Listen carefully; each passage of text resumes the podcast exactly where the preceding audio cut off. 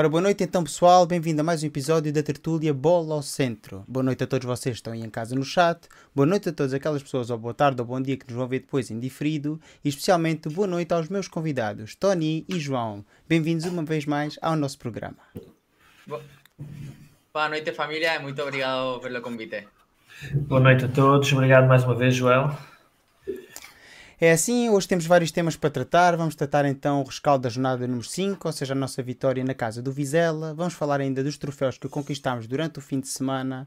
Vamos falar ainda da antevisão do início da participação do Benfica na Liga dos Campeões. E no final vamos fazer ainda a antevisão do jogo com o Portimonense, uma vez que esta semana já não irá haver assim live do Bola ao Centro.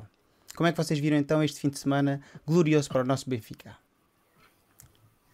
Ah, sim, foi, foi fantástico, não é? Ganhamos, ganhamos no futebol de 11 ganhámos e depois ganhámos os títulos todos estávamos a disputar nas modalidades, acho que melhor, a melhor era impossível, não é? Sí, fin de semana perfeito, máis un trofeo e o Benfica a gañar. Eh, acho que sofrimos máis de la cuenta, mas estuvo bien. Costei moito, estive sí. en Misela, disfruté moito, sentí o cariño de todos, cantamos pelo Benfica, e já en España, infelizmente. Hoje vamos ter aqui então várias visões sobre o fim de semana, uma vez que o Tony esteve presente em Vizela e aí João acabámos por ver o jogo pela televisão, pois nem todos temos a sorte de poder estar assim em todos os Benficas Aways. É assim, vamos começar então por tratar o primeiro tema, ou seja, o jogo com o Vizela. O Benfica na quinta jornada foi assim ao terreno do Vizela, onde acabou por ganhar por 1 a 2, ou seja, uma vitória na casa de um adversário bastante difícil no norte do país. Como é que vocês viram então o jogo em traços gerais? Uh, na minha opinião, acho que fizemos uma primeira parte fantástica do ano passado, pressão alta, qualidade de jogo, uh, tudo. Acho, acho, que foi uma primeira parte muito boa. Uh, o resultado ficou por escasso ao intervalo e depois irreconhecíveis, completamente irreconhecíveis na segunda parte.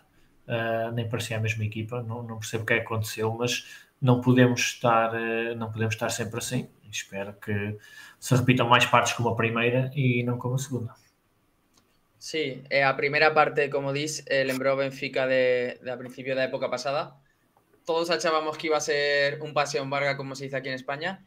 Eh, sí. Para mí no salimos mal en la segunda parte, eh, pero caímos un poco mentalmente. Fue también un poquito eh, que tuvimos la ocasión clara de Musa y a la jugada siguiente, minuto y medio después, fue el penalti. Eh, fue de un 0-3, pasamos a un, a un 1-2. Y creo que eso nos, pues normal que no, nos afectó mentalmente y al final pues a sufrir un, un poquito, más, más de lo necesario. Sim. É assim, o Benfica entrou bem em campo, já vamos ir a, já vamos depois falar das peripécias do jogo. Tudo fazia crer que o Benfica ia ter assim uma vitória fácil, mas depois acabou por não ser. Quer culpa de Roger Schmidt pelas substituições tardias que fez, deixou cair assim a equipa fisicamente, quer ainda por algumas nuances no 11 que já iremos falar a seguir. Assim, o mais importante, na minha opinião, é que o Benfica conseguiu 3 pontos e, assim, um passo mais no rumo ao 39. Vamos começar por analisar o 11 do Benfica. Quem é que quer começar? Quem é que quer falar sobre o 11 do Benfica hoje? Dale. Queres começar tu, Tony? Ou... Não, dale, dale. Ok. Um, pois, quer dizer, é, é, é, o que estava à espera do, do Roger Schmidt, não mudou, não mudou nada. Um, eu para mim teria feito descansar o, o Di Maria, que acho que não, não lhe fazia mal ter descansado neste jogo, uh, para gostar de estar fresco para a Champions, especialmente depois da viagem longa que fez para as seleções, mas um, ah, a verdade é que o, o treinador quis entrar com o nosso 11 mais forte, finalmente pôs o Turbin, acho que já estava, acho que já estava na hora, acho que lhe fez bem estas duas semanas de pausa para trabalhar com a equipa. Uh, a questão do ponta de lança também um, o, o Arthur Cabral também ainda está a entrosar-se e vai precisar de um bocado mais tempo, é um jogador um bocado mais pesado para ganhar o, para ganhar o ritmo, então penso que o Musa por enquanto vai ser, vai ser titular e depois o resto foi, foi o que se esperava, é o 11 base deste início da época do Schmidt e como já vimos ele não gosta de mudar muito e, e acho que enquanto não tiver razão para mudar vai continuar com este 11. É assim, a grande novidade foi a entrada do Turbino 11 e também o, assim, o alinhamento de Bach. Todo, durante toda a semana se falou que o mesmo estava lesionado e não seria opção.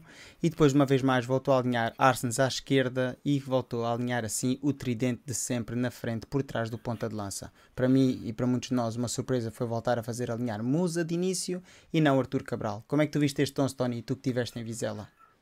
Sí, eh, esta vez estuvimos perto de acertar, eh? creo que ha, hecho que solo falle uno. Eh, más, eh, pues yo hubiera dado descanso a Di María o Tamendi. Eh, ha hecho que si no das descanso en este partido después de juegos de selecciones y teniendo eh, o Salzburgo en 3-4 días que teníamos desde el partido de Visela, ¿cuándo, ¿cuándo vas a dar descanso? Más él es de ideas fijas y si todo va bien, él, él va a continuar a, dar continuidades. Y pues eh, 11, 11 de gala, ¿no? Eh, ha hecho que la, eh, teníamos en, en va, que se recuperó. Para mí, ainda no ha estado a nivel en ningún juego de esta época, o va de época pasada. Y repite con Musa, para mí ya no muchas novedades tampoco había. Joao Neves, he achaba que iba a ficar a Florentino por el caso de jugar fuera. He hecho que va a alternar los juegos de fuera con casa. Más cerré en eso. E nada, me gostei, gostei do 11. É assim, sinceramente, analisando o 11, fiquei contente porque, como já o João falou, finalmente apostou em Turbin, era algo que eu já tinha falado. Também no vídeo que fiz de análise do jogo, disse que foi das, das decisões mais acertadas de Roger Schmidt neste encontro.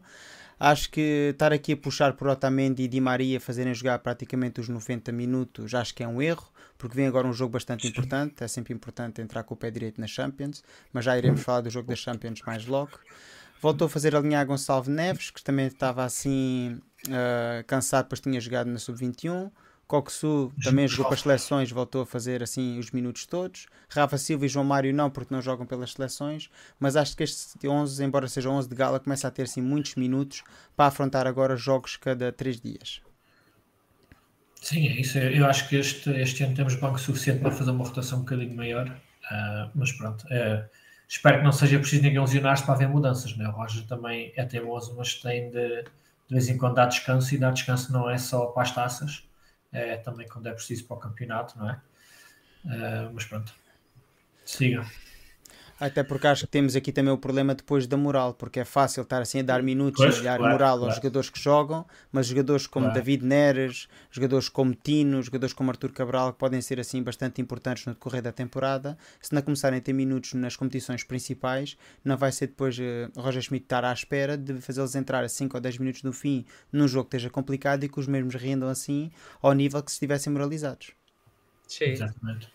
falamos sempre disso, ¿no? Que mentalmente si no cuidas un poco a los jugadores, de, después cuando lo necesites obligatoriamente, eh, tampoco le puedes pedir cuenta que, no que, rende, que pues. claro, de, de, no rendir cuando no, no, lo estás utilizando prácticamente.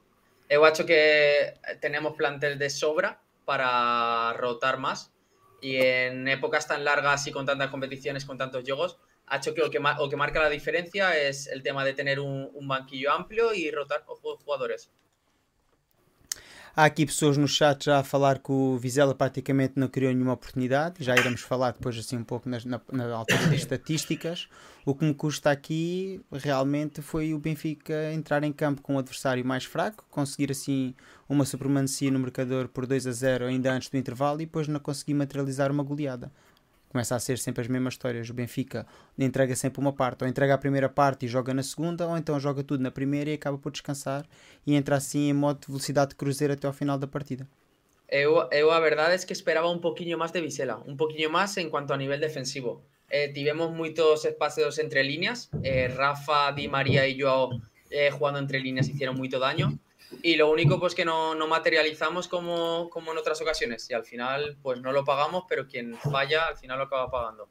Pois, sim, podíamos ter ido para o intervalo a dar 3 ou 4 sem, sem ser preciso acelerar, acelerar assim muito.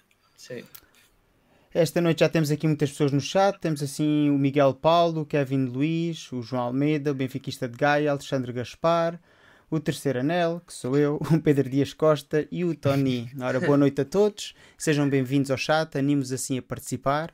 Ponham o like no episódio e vamos continuar então. Vamos ver, ou seja, o Benfica entrou em campo como falámos com o Tronce, acabou por dominar os primeiros minutos de jogo, tal e qual como alguém já referiu aqui no chat, o Vizela também não fez muito por ter assim a posse de bola, praticamente entregou mesmo ao Benfica e o Benfica acabaria por chegar ao gol. Rafa e o mesmo ao entrar na área. Musa conta assim o mesmo com a ajuda dos defesas e acaba por inaugurar o marcador.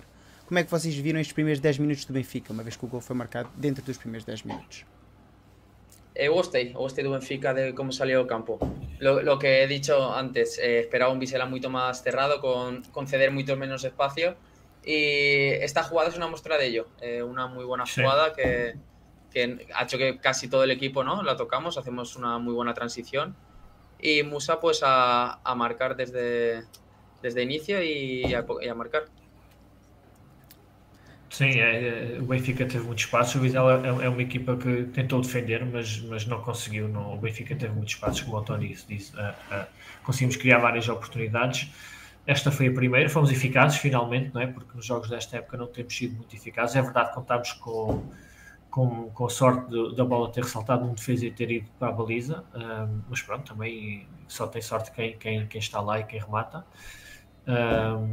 mas foi uma muito forte do Benfica. Eu penso que a primeira parte para mim foi, foi toda fortíssima.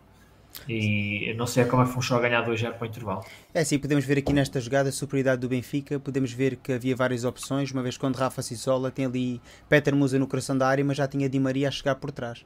Ou seja, o Benfica estava a conseguir sempre ter. O Benfica estava a ser, conseguir ter sempre superioridade em qualquer dos ataques que fez durante a primeira parte. O Benfica conseguia aparecer sempre com 3, 4, 5 elementos na frente de ataque, acabando assim por sufocar a defesa do Vizela. Sim. Hicimos mucho daño entre líneas. Es lo que, lo que falábamos a, pasada semana de los pases progresivos de, de Coxu y en este caso de, de Joan Neves, que estuvo a un nivel increíble. Fantástico, fantástico. Y claro, si rompes líneas y después tienes una línea de tres formada por Joan Mario que está, que está recuperando nivel y Rafa que hace un daño que, que no está escrito y, Di María que no hace falta ya describirlo, pues entonces al equipo contrario es que cualquier equipo estaría con muchos apuros. Como é, como é lógico, por motivos de copyright, não posso estar a pôr aqui muitas imagens do jogo, mas o Benfica, ainda antes de chegar ao 2 a 0, tem duas ocasiões claras por Coxu, tem o livre direto que bate na barra Sim. e tem ainda uma jogada do Coxu que o mesmo isola-se com o guarda-redes e que faz assim, na tentativa de fazer um chapéu, faz a bola passar ao lado. Mas tinha Di Maria isolado muito e Peter Musa que poderia ter é. passado e feito o 2-0 ainda antes da meia hora de jogo. No entanto, Era só pôr a bola para o lado nesse lance, isso foi uma pena, porque tinha sido uma jogada fantástica também, pá. E ainda teve uma jogada com o Rafa em que o Peter Musa faz uma triangulação com o Di Maria, isola Rafa, mas o mesmo não consegue chegar a tempo. Yeah. Sem grande surpresa, o Benfica, à passagem do minuto 39, chegaria assim ao 2 a 0, após uma falta sofrida por Rafa na cabeça da área. Di Maria, de forma magistral, como estamos a ver aqui na fotografia, bate assim para o lado do guarda-redes e bate o guarda-redes, para surpresa de todos. Como é que vocês viram o Benfica até aqui, a esta altura? Ou seja, 20 minutos passados, na minha opinião, o Benfica devia estar a ganhar por muito mais do que 2 a 0. Sim, eu achava que, íamos, que íamos a golear. Sim, eu também, eu também. Acho que sim. Eh, não, não há, não há muito, muito mais a dizer sobre esta primeira parte, foi fantástico. Uh, eu não consigo compreender como é que ainda há certas pessoas que dizem que isto não foi falta sobre o Rafa. Pá, o gajo foi ali.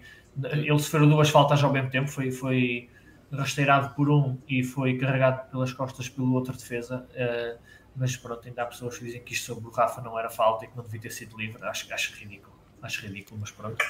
Um, a inveja é uma coisa muito feia, mas é assim. Uh, mas foi um livro fantástico. Isto, isto Di Maria meteu onde quis. O guarda-redes pensou que, que ele ia pôr a bola por cima da barreira, deu um passo para o outro lado e, e depois perdeu o tempo de salto e não, não só, viu, só ouviu passar. Sim, vemos claramente Sim. que o guarda-redes estava preparado para voar para o outro lado. Aliás, sim, o guarda-redes e toda a gente esperava que a bola sobrevoasse a barreira e entrasse no ângulo superior esquerdo, mas Di Maria é aqui muito yeah. inteligente a marcar o livre para o lado do guarda-redes. Completamente. Há uma... Di, María pensaría, Grimaldo marcó, marcó de falta para que no lo echen de menos o va a y uno. Desde mi ángulo en, en, eh, donde estaba eh, se, se, vio perfecto. Se vio perfecto o efecto do, do balão, foi muito lindo. Da bola, yeah, yeah. Como é que foi o ambiente assim em Vizela, Tony? Benfica a ganhar 2 a 0 aos 40 minutos. Qual era o ambiente no estádio? O que é que as pessoas diziam? Como é que as pessoas perspectivavam que o Benfica acabasse esta partida? Com goleada ou toda a gente estava à espera do que aconteceu na segunda parte? Sí, sí, estábamos a la espera de goleada. Yo que iba a ser a mayor goleada de lo que llevábamos de época. Y en cuanto al ambiente, pues muy tofis como, como todos los, los que jugamos fuera.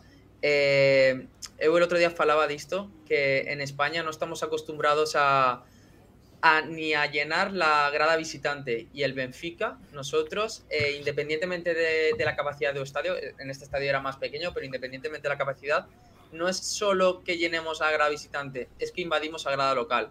E eso es, es, muy lindo, eso es un, privilegio y es de sentirnos orgullosos de ello. En, Portugal, Tony,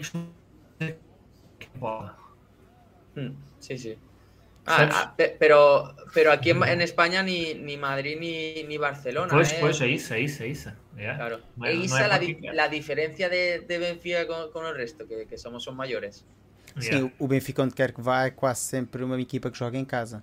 Hipoteticamente claro. só não quando joga no estádio do Dragão ou quando joga em Alvalade. Mesmo assim, o ano passado em Alvalade no 2-2, eu estive lá no estádio e era não muito mais. Nada, yeah. não, era Sim, muito mais você, público. Mas soy, son conscientes de que isso não é normal, que sim. não acontece em nenhum, em nenhum lado?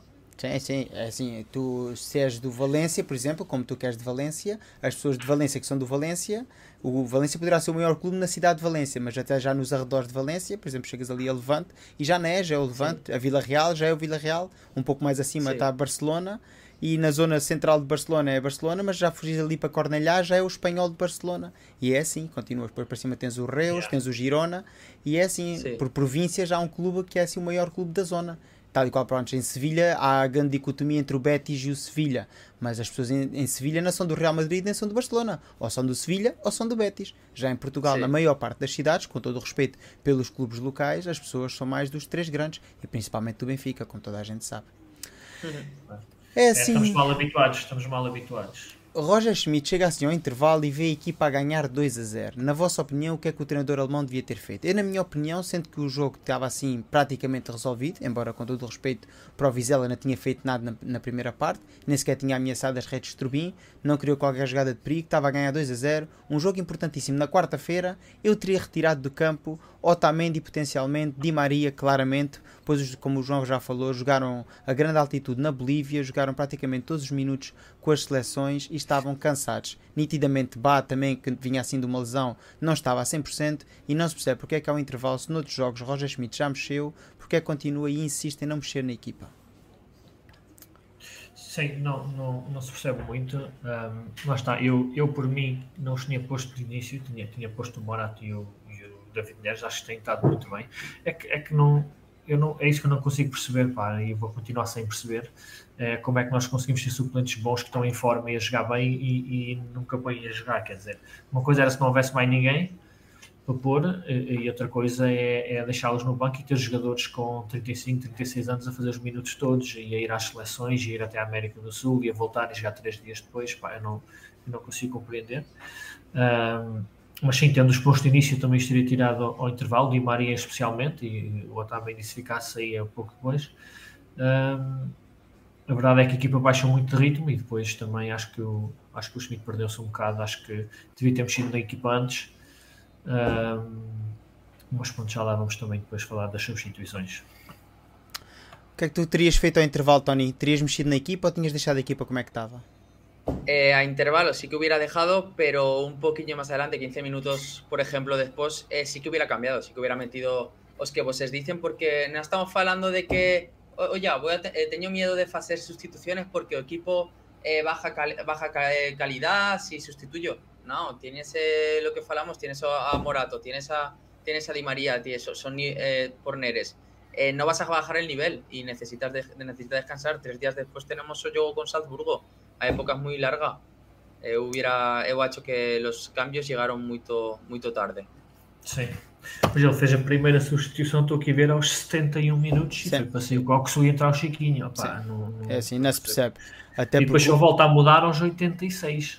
É. O Di Maria jogou 86 minutos. Entretanto, o Benfica, consequência disso mesmo, estava a jogar cansado e praticamente o Benfica entra bem na segunda parte, em uma situação de bastante perigo, em que poderia ter assim marcado. Rafa isola-se após um bom passe de Bá, faz uma incursão pela direita, faz um passe atrasado e depois Peter Musa não consegue desfitar o guarda-redes. O Benfica a seguir adormece completamente e aos, 70 minutos, aos 67 minutos, aliás, há este penalti, que na minha opinião é claro Há quem diga, Sim. vi muitas polémicas no Twitter a dizer que não, porque o jogador tropeça nele próprio. Sim, o jogador tropeça nele próprio após um encostar de mão do Arsenal nas costas do avançado. É suficiente para fazê-lo cair. Até poderá não ser, mas a gente sabe como é que é o não, campeonato português. Pois, olha... E na minha opinião, isto aqui é a inexperiência do Arsenal. A gente não pode dizer, ah, mas é que no jogo dos outros não marcam, não interessa. É o nosso jogo e aquela mão ali não está a fazer nada. Para que é que o Arsenal vai pôr a mão?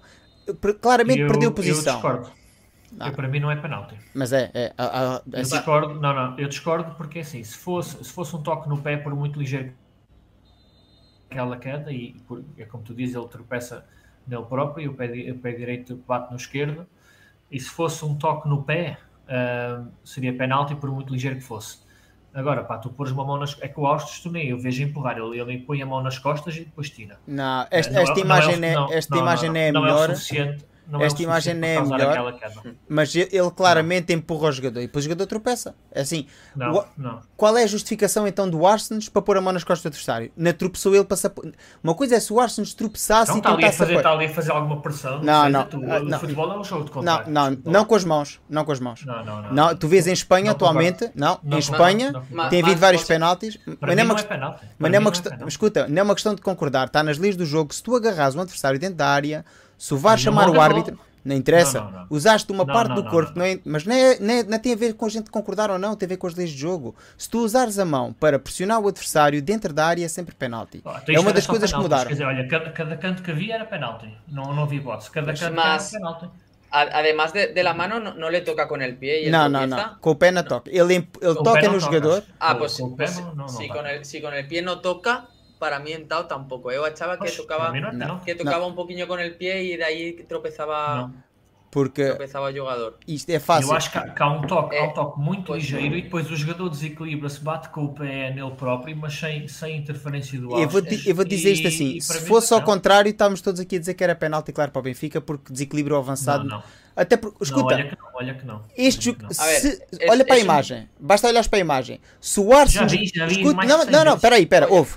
Houve. Se o Arsenal. Houve lá, houve. Arsenal. Oh, João. Se calhar caía na mesma. Não, João, houve. Arsenal não toca no jogador, o jogador ficava sozinho com a bola. Olha. Ele tropeçava, ele não, não, não, não, não, não tropeçava. E digo, estava sozinho, completamente sozinho. Tanto que o jogador do Benfica não consegue cortar a bola. Sozinho? Hum? Não, não, não. Não, não. Está isolado. É oh, já também está a dizer o Alexandre, é um penalti cavado. Eu também acho. Sim, é um penalti cavado, e sim, mas sabemos que é o campeonato português. Qualquer toque dentária é falta. É assim, basta que o VAR depois chame, há toque. É que as, as leis são muito claras. Este ano estão muito claras para a FIFA. Eles dizem que para não haver penaltinhos é do género, como por exemplo vimos o do Taremi, que, que procura. Não. Sabes, como, sabes o que é que é um penaltinho? É com o tipo de Taremi, em que o jogador procura o contacto. Aqui é o Arsenal claramente que vai com a mão lá. O jogador nem calha com o Arsenal. Mas é um então- contacto então, muito ligeiro, pá. não se pode marcar é, faltas por contactos e, deste género, porque senão o jogo ia estar sempre parado e ia ser só faltas. E para que é que o Arsenal mete a mão ali?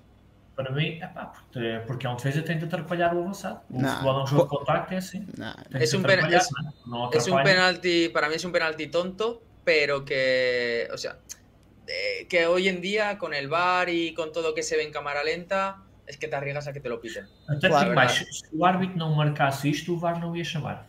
Ah, no, chamar. No, no, porque es un, es un contrato muy, muy ligero. Eh. Yo creo que no, porque seria como a interpretação de, Olha, do árbitro. Ainda, ainda bem que disseste isso, João, porque a seguir vem a próximo slide.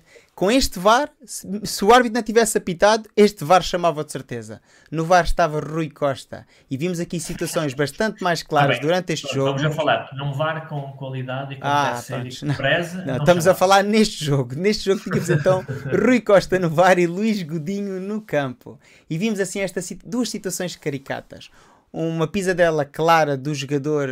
Um, Espera aí que eu tenho aqui alguns apontados, já não sei. O Samu pisa assim o, o Otamendi e que sim, poderia sim. ter sido expulso se o VAR chamasse, tal e qual e como foi. foi falta do Otamendi. Exatamente.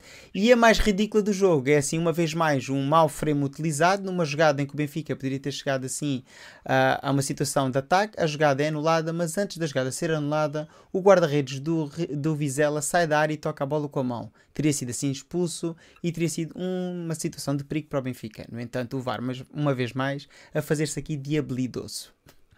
Como é que vocês viram Sim. assim a polémica em Vizela? Sim, ridículo. Esse, esse lance do Rafa, da expulsão do, do guarda-redes é ridículo. Uh, parece claramente, há um, há um, ângulo que parece claramente que o Austin, toca, o, Austin o, o Neres toca na bola, ou nem dá para perceber se é o Neres ou é o defesa, mas alguém toca, ou seja, é, é aí que começa a jogada e aí o Rafa está claramente atrás, atrás de, de, do último defesa. Uh, acho, acho que não expulsar o guarda-redes por isto, acho que não vi, nenhum, não vi nenhuma declaração do Conselho de Arbitragem, estou à espera.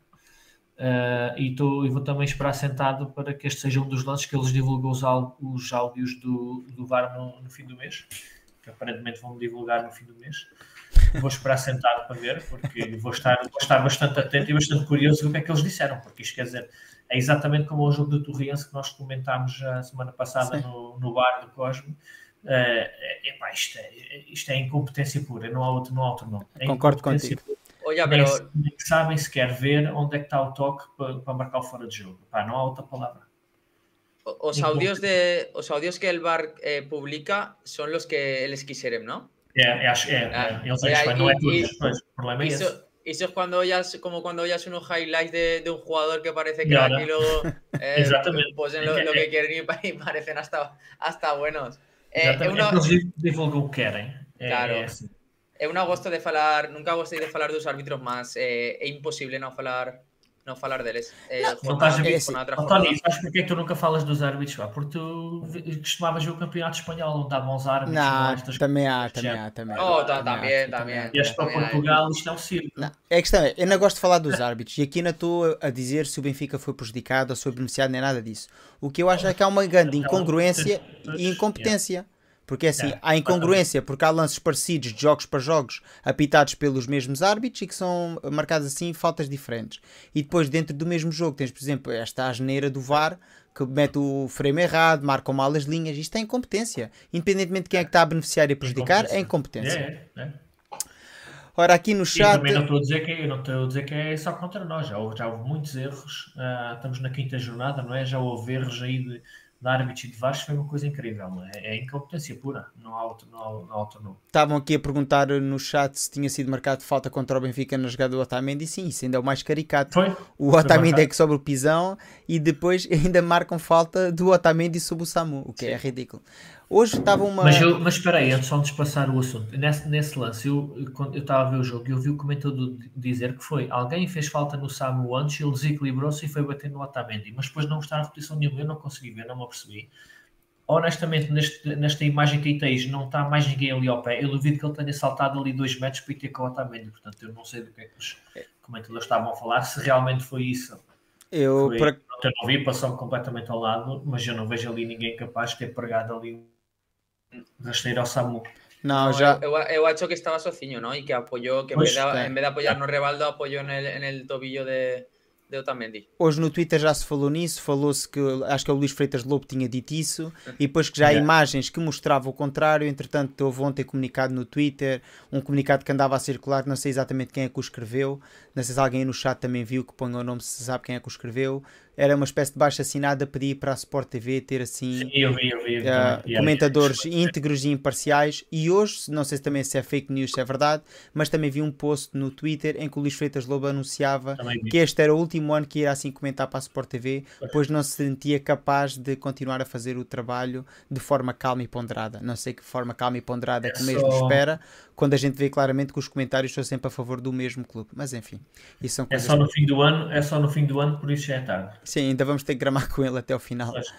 Uma coisa, Tony, uh, relativamente a estas situações das polémicas, vocês na bancada durante o jogo, é porque às vezes a gente está na bancada e isto ocorre no outro lado do campo e a gente está ali saltando, cantando e nem tem percepção. Houve percepção nas bancadas que estas situações tinham ocorrido? Ou seja, desta agressão, não é agressão, jogo violento uh, sobre o Otamendi tinha ocorrido ou esta situação do fora de jogo passou desapercebido? Eh, a ver, desde las bancadas no puedes tener percepción al 100% de lo que acontece. Eh, lo de Otamendi fue perto de donde yo estaba. Yo sabía que había pasado algo raro por el dolor de las muestras de dolor de Otamendi, más no sabía, no, no, daba, claro, no daba para hollar. Eu estaba justo en, la esquina de córner, en el córner, entonces no daba para hollar eh, si la había pisado, como eu, achaba que la había dado con, la, con el tacón, con el talón más sabía que no era lo que había pitado el árbitro. Y después una, jugada de Rafa muy confusa. No, no se sabía qué había pasado, qué había acontecido. Eh, eh, nos metíamos en Twitter para tentar hollar, no, no, no nada. Difícil, difícil de esa bancada. O João continua a insistir ali na rajada de vento sobre o avançado do Vizela e o benfiquista de Gaia diz assim, foi tal e qual como que... a Musa uh, escorregou e viu vermelho direto na outra partida. É exatamente sim, o mesmo tipo de jogada. Que sim, sim, o Ausnes, eu agora vamos, vou, ser, vou ser sincero, o Ausnes quando põe o braço, a mão nas costas, de, ele também superou e depois desequilibrou a ponta de lança. Ele pôs-lhe a mão nas costas e sopra para tipo lobo mau, superou tão forte que mandou empurrar o ponta de lança para o chão. Não, aqui o que eu queria ressalvar é, eu ali alguém anteriormente, acho que foi, ora, o Alexandre disse, se o Arsenal tivesse feito nada, provavelmente estávamos aqui a criticar que não, ter, não tinha feito nada. É, é lógico, o Arsenal ali tem que tentar estrovar claro. o avançado. É assim, o que eu acho é que é, o Arsenal é um jogador bastante competente, que sabe jogar em muitas posições e é capaz de jogar noutras posições, mas na minha opinião, ali viu-se claramente que é a falta de, de rotatividade e nesse não posto. rotinas. Sim, sim falta, sim. porque e, ele é comido é assim, nas costas por defesa, pelo avançado. Sim, mesmo com rotinas isso pode acontecer. Claro que pode. Quando és apanhado assim uh, com o defesa à tua frente e tu atrás, tu, tu, tens de tentar estorvar de uma maneira ou de outra, não podes deixar, uh, não podes deixar ele fugir, estás a ver?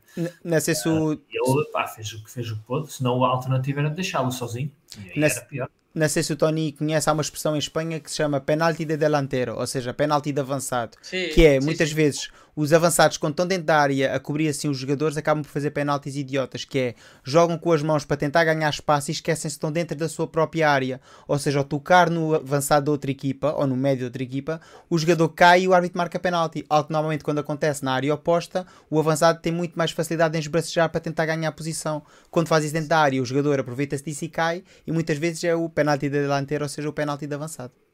Sí, se dice como, como entrar un elefante en una cacharrería, ¿no? Que no al, no tener, al no tener esa experiencia, pues no tiene la picardía de saber cómo engañar, entre comillas, y cómo tirarse y todo. Sí, aquí, en España también, bueno, es que eso se ve enseguida en cualquier partido que veas, solo cómo defiende un avanzado a cómo defiende un defensa, se nota mucho. Chega de falar no árbitro e vamos falar no que interessa, que é assim no nosso Benfica. O Benfica que bateu o seu recorde de passos na Liga com 630 passos efetuados, ou seja, 630 passos corretos efetuados numa partida. O anterior recorde já era do Benfica e assim o Benfica isola-se claramente com mais de 100 passos sobre o anterior recorde. Na minha opinião, o grande responsável foi assim Sim. aquele miúdo, João Neves, que foi claramente, como podemos ver aqui, teve no centro do Benfica. O Benfica é ali um pentágono perfeito e ali com Coxu e João Neves, mas vemos que a maior parte das setas vai assim para João Neves. O mesmo que na primeira parte tinha feito 57 passos certeiros, quase tantos como toda a equipa do Vizela, sendo que acabou a partida com 97% de acerto de passe, algo fantástico para um miúdo, um miúdo de 18 anos. Como é que vocês viram assim este Benfica de tiki-taka, que não é muito normal, o Benfica nem efetua tantos passos? Increíble, ¿eh? Encima, lo que hablábamos antes, muchos pases entre líneas, rompiendo la línea defensiva para jugar con Rafa, Di María y Joao Mario ahí en la línea de tres. Y es que lo de Joao Neves es un espectáculo. La, la, edad que tiene, la personalidad que tiene, la calidad y después el trabajo defensivo, la fuerza que está cogiendo es, es increíble. Parecía, parecía un animal, como la, la fuerza que tenía para, para defender a mí me, encantó. Si sigue a este nivel, yo ya no digo ni alternancias por tema de, más equilibrio en el centro del campo con Florentino, porque es que está haciendo, es que él está equilibrando muy bien, lo está haciendo muy bien. Y después a mí Coxum, a mí me está gustando mucho. Eh, para mí lleva el motor del equipo. Eh, parece un GPS, sabe en cada momento donde, igual no está visto, no es tan vistoso como decíamos, pero sabe en cada momento dónde y a mí, a mí me está gustando mucho. Ya se le está viendo la falta, estuvo cerquita, también tuvo la ocasión cerca de marcar, aunque podía haberla dado a un compañero. E muito bem, Coxo muito bem também. Sim, acho, acho que os dois formam ali uma dupla de meio campo fantástica. O, o João Neves, eu quando ele entrou na equipa ano passado, um, eu não pensei que ele fosse ser assim tão, tão, tão bom na, na parte de, de, defender, não é? De, de, aguentar ali o meio campo, mas a verdade é que tem, tem provado que é e faz ali uma dupla fantástica com o com o Coxu. Acho que ainda estamos só no início, quando eles começarem também a conhecer-se melhor e a, e a, saber jogar melhor juntos, acho que vai estar num meio campo fantástico. A mim, o que me dá, a mim que me dá mais esperança para o futuro é isso mesmo. Estamos a falar de jogadores que há seis meses não faziam parte da equipa do Benfica. Exatamente. Estamos a falar de João Neves, Coxu, o próprio Di Maria. Também é um craque, é verdade. Mas ah, o que eu mais gosto de ver é que o Benfica. Mas chegou agora, chegou agora, não é? O Benfica yeah. conseguiu movimentar completamente, jogar pela ala esquerda, maioritariamente na época passada, a jogar para a ala direita sem grandes dificuldades. Ou seja, a equipa yeah. consegue claramente passar o peso do jogo de uma ala para a outra sem grande dificuldade e depois consegue fazer uma alternância perfeita, onde vês que há praticamente o mesmo número de passos na ala direita que na ala esquerda. Embora é normal que haja ali mais passos por causa da maneira como Di Maria joga, que joga sempre um futebol apoiado, como o, Don, o Tony disse, de jogo entre linhas, ou seja, de fazer aquele toque e foge, ou seja, um, dois, e aparecer no espaço mas acho que o Benfica está a começar a encadear umas exibições muito mais coerentes e muito mais ofensivas. Sim. Em termos gerais de partida, o Benfica chegava assim ao intervalo já com o domínio absoluto da partida. O Vizela nem sequer tinha rematado a baliza, mas a nós interessa-nos é as estatísticas finais. Ora, o Benfica acaba com 67% de posse de bola, acaba com 36 ações na área adversária, mas no entanto faz apenas 18 remates. Voltamos outra vez à mesma história. O Benfica só consegue finalizar metade das ações que cria na área adversária e apenas desta vez 6 remates enquadrados. Ou seja, do total de remates que o Benfica efetuou, apenas um terço foram à baliza. Eu acho que o Benfica aqui é um capítulo que tem claramente que melhorar, pois contra o Vizela, é o que eu estou sempre a dizer, Vizelas desta vida, Gil Vicentes desta vida, Arocas desta vida é uma coisa, mas depois vamos para a Liga dos Campeões, vamos apanhar o Inter, vamos apanhar depois eventualmente Barcelona, Real Madrid, Manchester City, Milões, e é aí que fazem falta os gols entrarem, tal e qual como o Porto, Sporting e Braga. Aí, aí a eficácia conta mais, né? porque tu querias muito menos, e então conta sempre mais, mas sim, olhando, olhando para as estatísticas, o Benfica foi superior em tudo e mereceu, mereceu ganhar, até, até por mais, não é? Uh, mas pronto, é futebol, é assim. O Jorge está aqui a dizer no chat que tivemos poucos remates para a posse de bola que tivemos e é isso que eu considero. Assim, o Benfica tem uma posse de bola bastante superior à do Vizela. Tem uma eficácia de passo eh, muito perto dos 90%. Com muitos dos jogadores a ter uma eficácia de passo superior aos 90%. Principalmente da linha do meio campo para a frente. Acaba por estar dentro da área do Vizela 36 vezes e só remata 18. E das 18 que remata só 6 vão à baliza e dos 6 só 2 golos marca. Ou seja, se formos a ver a eficácia do Benfica, vai caindo de parâmetro para parâmetro. E isto é algo que Roger Schmidt teve bastante tempo a trabalhar. E é aqui que acho que muitas vezes, talvez, aqueles 5 dias de folga não tenham ajudado porque são os 5 dias que os jogadores descontraíram, são 5 dias que os jogadores não treinaram situações ofensivas, são 5 dias que os jogadores não treinaram assim mecanismos ofensivos, não se conhecem, porque ao fim e ao cabo o Arthur Cabral, embora tenha feito poucos minutos, não está interiorizado com a equipa. O próprio Musa não está muito interiorizado com esta mecânica de jogo, porque assim já jogava poucos minutos no ano passado. Este ano mudas metade da equipa. Tens o Coxu na equipa, tens o Di Maria na equipa, tens o João Neves agora que é o titular na equipa. O Pedro Musa não estava habituado a jogar neste registro, até porque o jogo do Benfica era completamente diferente o ano passado em termos de movimentação do que é este ano.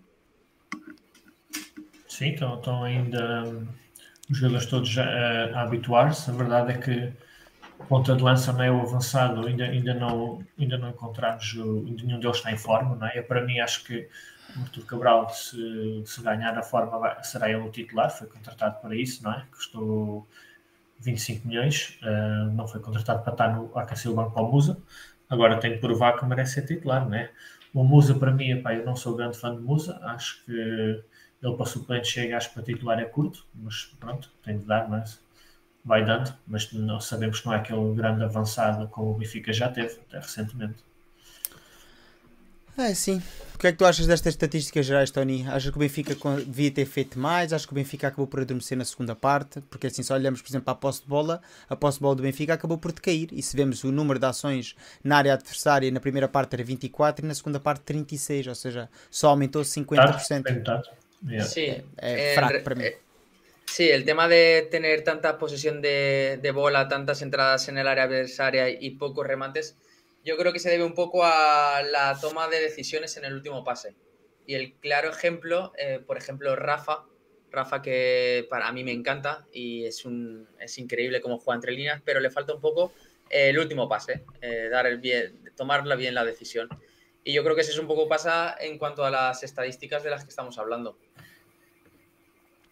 É assim, já vimos Benfica também, acho, na minha opinião, cai um bocadinho da segunda parte devido ao falho Sim. de Roger Schmidt em não substituir. O, João já falou há bocadinho no timing das substituições. O Benfica tem assim três momentos de substituições, a seguir ao dois, ou seja, a seguir ao 1-2 de penalti, faz entrar Chiquinho por Coxu, que ninguém consegue compreender tirar Coxu de campo naquela altura, em que Sim. precisas, se, se querias é, manter é. o meio campo era para pôr o Tino e não era para pôr o Chiquinho, na, na, minha, na minha cabeça não faz qualquer sentido.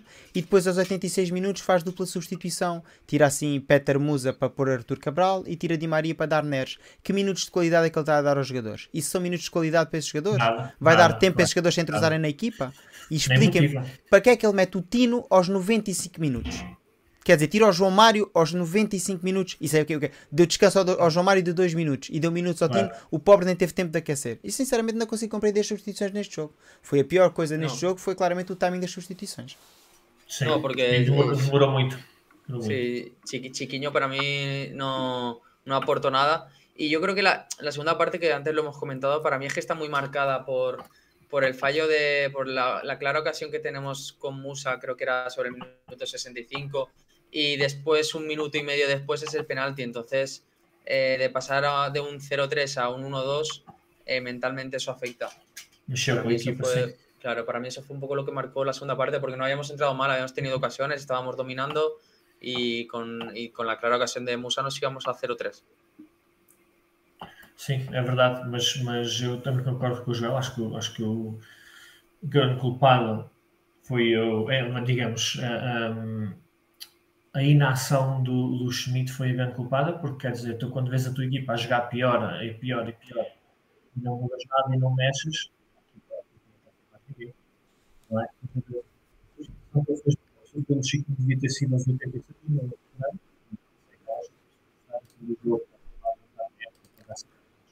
Na estou a ouvir, João. Ah, não, achava que era, que era eu, digo, não, não, não estive a ouvir. Não estou a ouvir. Não estou a ouvir agora? Agora estou, agora estou. Ah, ah, não estava a dizer, é, é um bocado ah, a inação do Schmidt, ver a equipa a jogar pior e pior e pior e não fazer nada é que eu não compreendo. Pá. A substituição do Coxu pelo Chiquinho é que era que devia ter acontecido aos 86 minutos, porque aquelas que tu fazes assim já ao fim do jogo para perder ali um bocado de tempo e entrar um jogador ali que não vai já fazer muita diferença.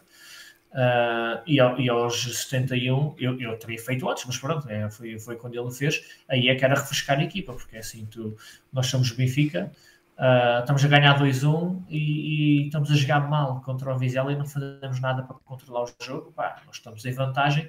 Notou-se ali um certo nervosismo na equipa que acho que era completamente escusado porque tremeram ali um bocado sem razão nenhuma. Só tinham hora de controlar o jogo, dominar a posse de bola e fazer o que sabem. Porque a verdade é que na primeira parte o Vizela não fez absolutamente nada. O Alexandre diz que o treinador tem urticária a mexer na equipa e é teimoso que nem uma mula. Quero aqui trazer este tema para, para o chat e para a conversa, para o debate, porque se bem se lembram, uh, quem viu o episódio do Bar do Cosme e quem viu também a tertúlia na semana passada, em, em ambas os diretos acabámos por falar neste tema. Que o Roger Schmidt disse assim, na conferência de imprensa, aquilo que os benfiquistas queriam ouvir, que foi, este ano vou rodar mais, mas depois chegamos à altura crucial, que é o 11 apresentado e não roda, e chega dentro do jogo, onde a equipa está claramente a cair fisicamente e não mexe.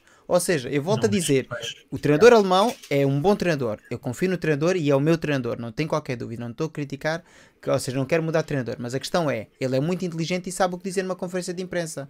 E depois há muito benfiquista que bebe todo, tudo aquilo que ele diz e acredita que o mesmo vai fazer tudo aquilo que diz. Mas não vai, claramente não vai. Sim, é verdade. Viu-se o ano passado, ele não era, ele, ele ano passado usava quase sempre o mesmo 11 um, este ano tem mais opções, continua, continua na mesma onda e pronto. Como eu disse no início do vídeo, espero que não seja preciso ninguém se lesionar para haver rotação, porque aí perdes o titular um, por se calhar semanas ou meses. Vamos esperar para ver e estaremos aqui para comentar de certeza. O que é que tu achas, Tony? Achas que ele disse aquilo de cara à galeria, como se diz em Espanha, ou seja, para, para vender jornal e para, para, assim, para acalmar os adeptos? Ou achas que ele tinha a mesma intenção de rodar a equipa? E se tinha, porque é que não o fez? No, he hecho como vos dicho que es de cara a la galería, porque más fácil que lo tenía en este juego para, para mudar. Y no fes, eh, si no mudas en este juego, eh, ya desde inicio que, que yo también Di María, con la de que, que tienen, con la cantidad de partidos y al ritmo que están jugando, si es que al final se van a romper, al final es que va a ser peor para, para nos.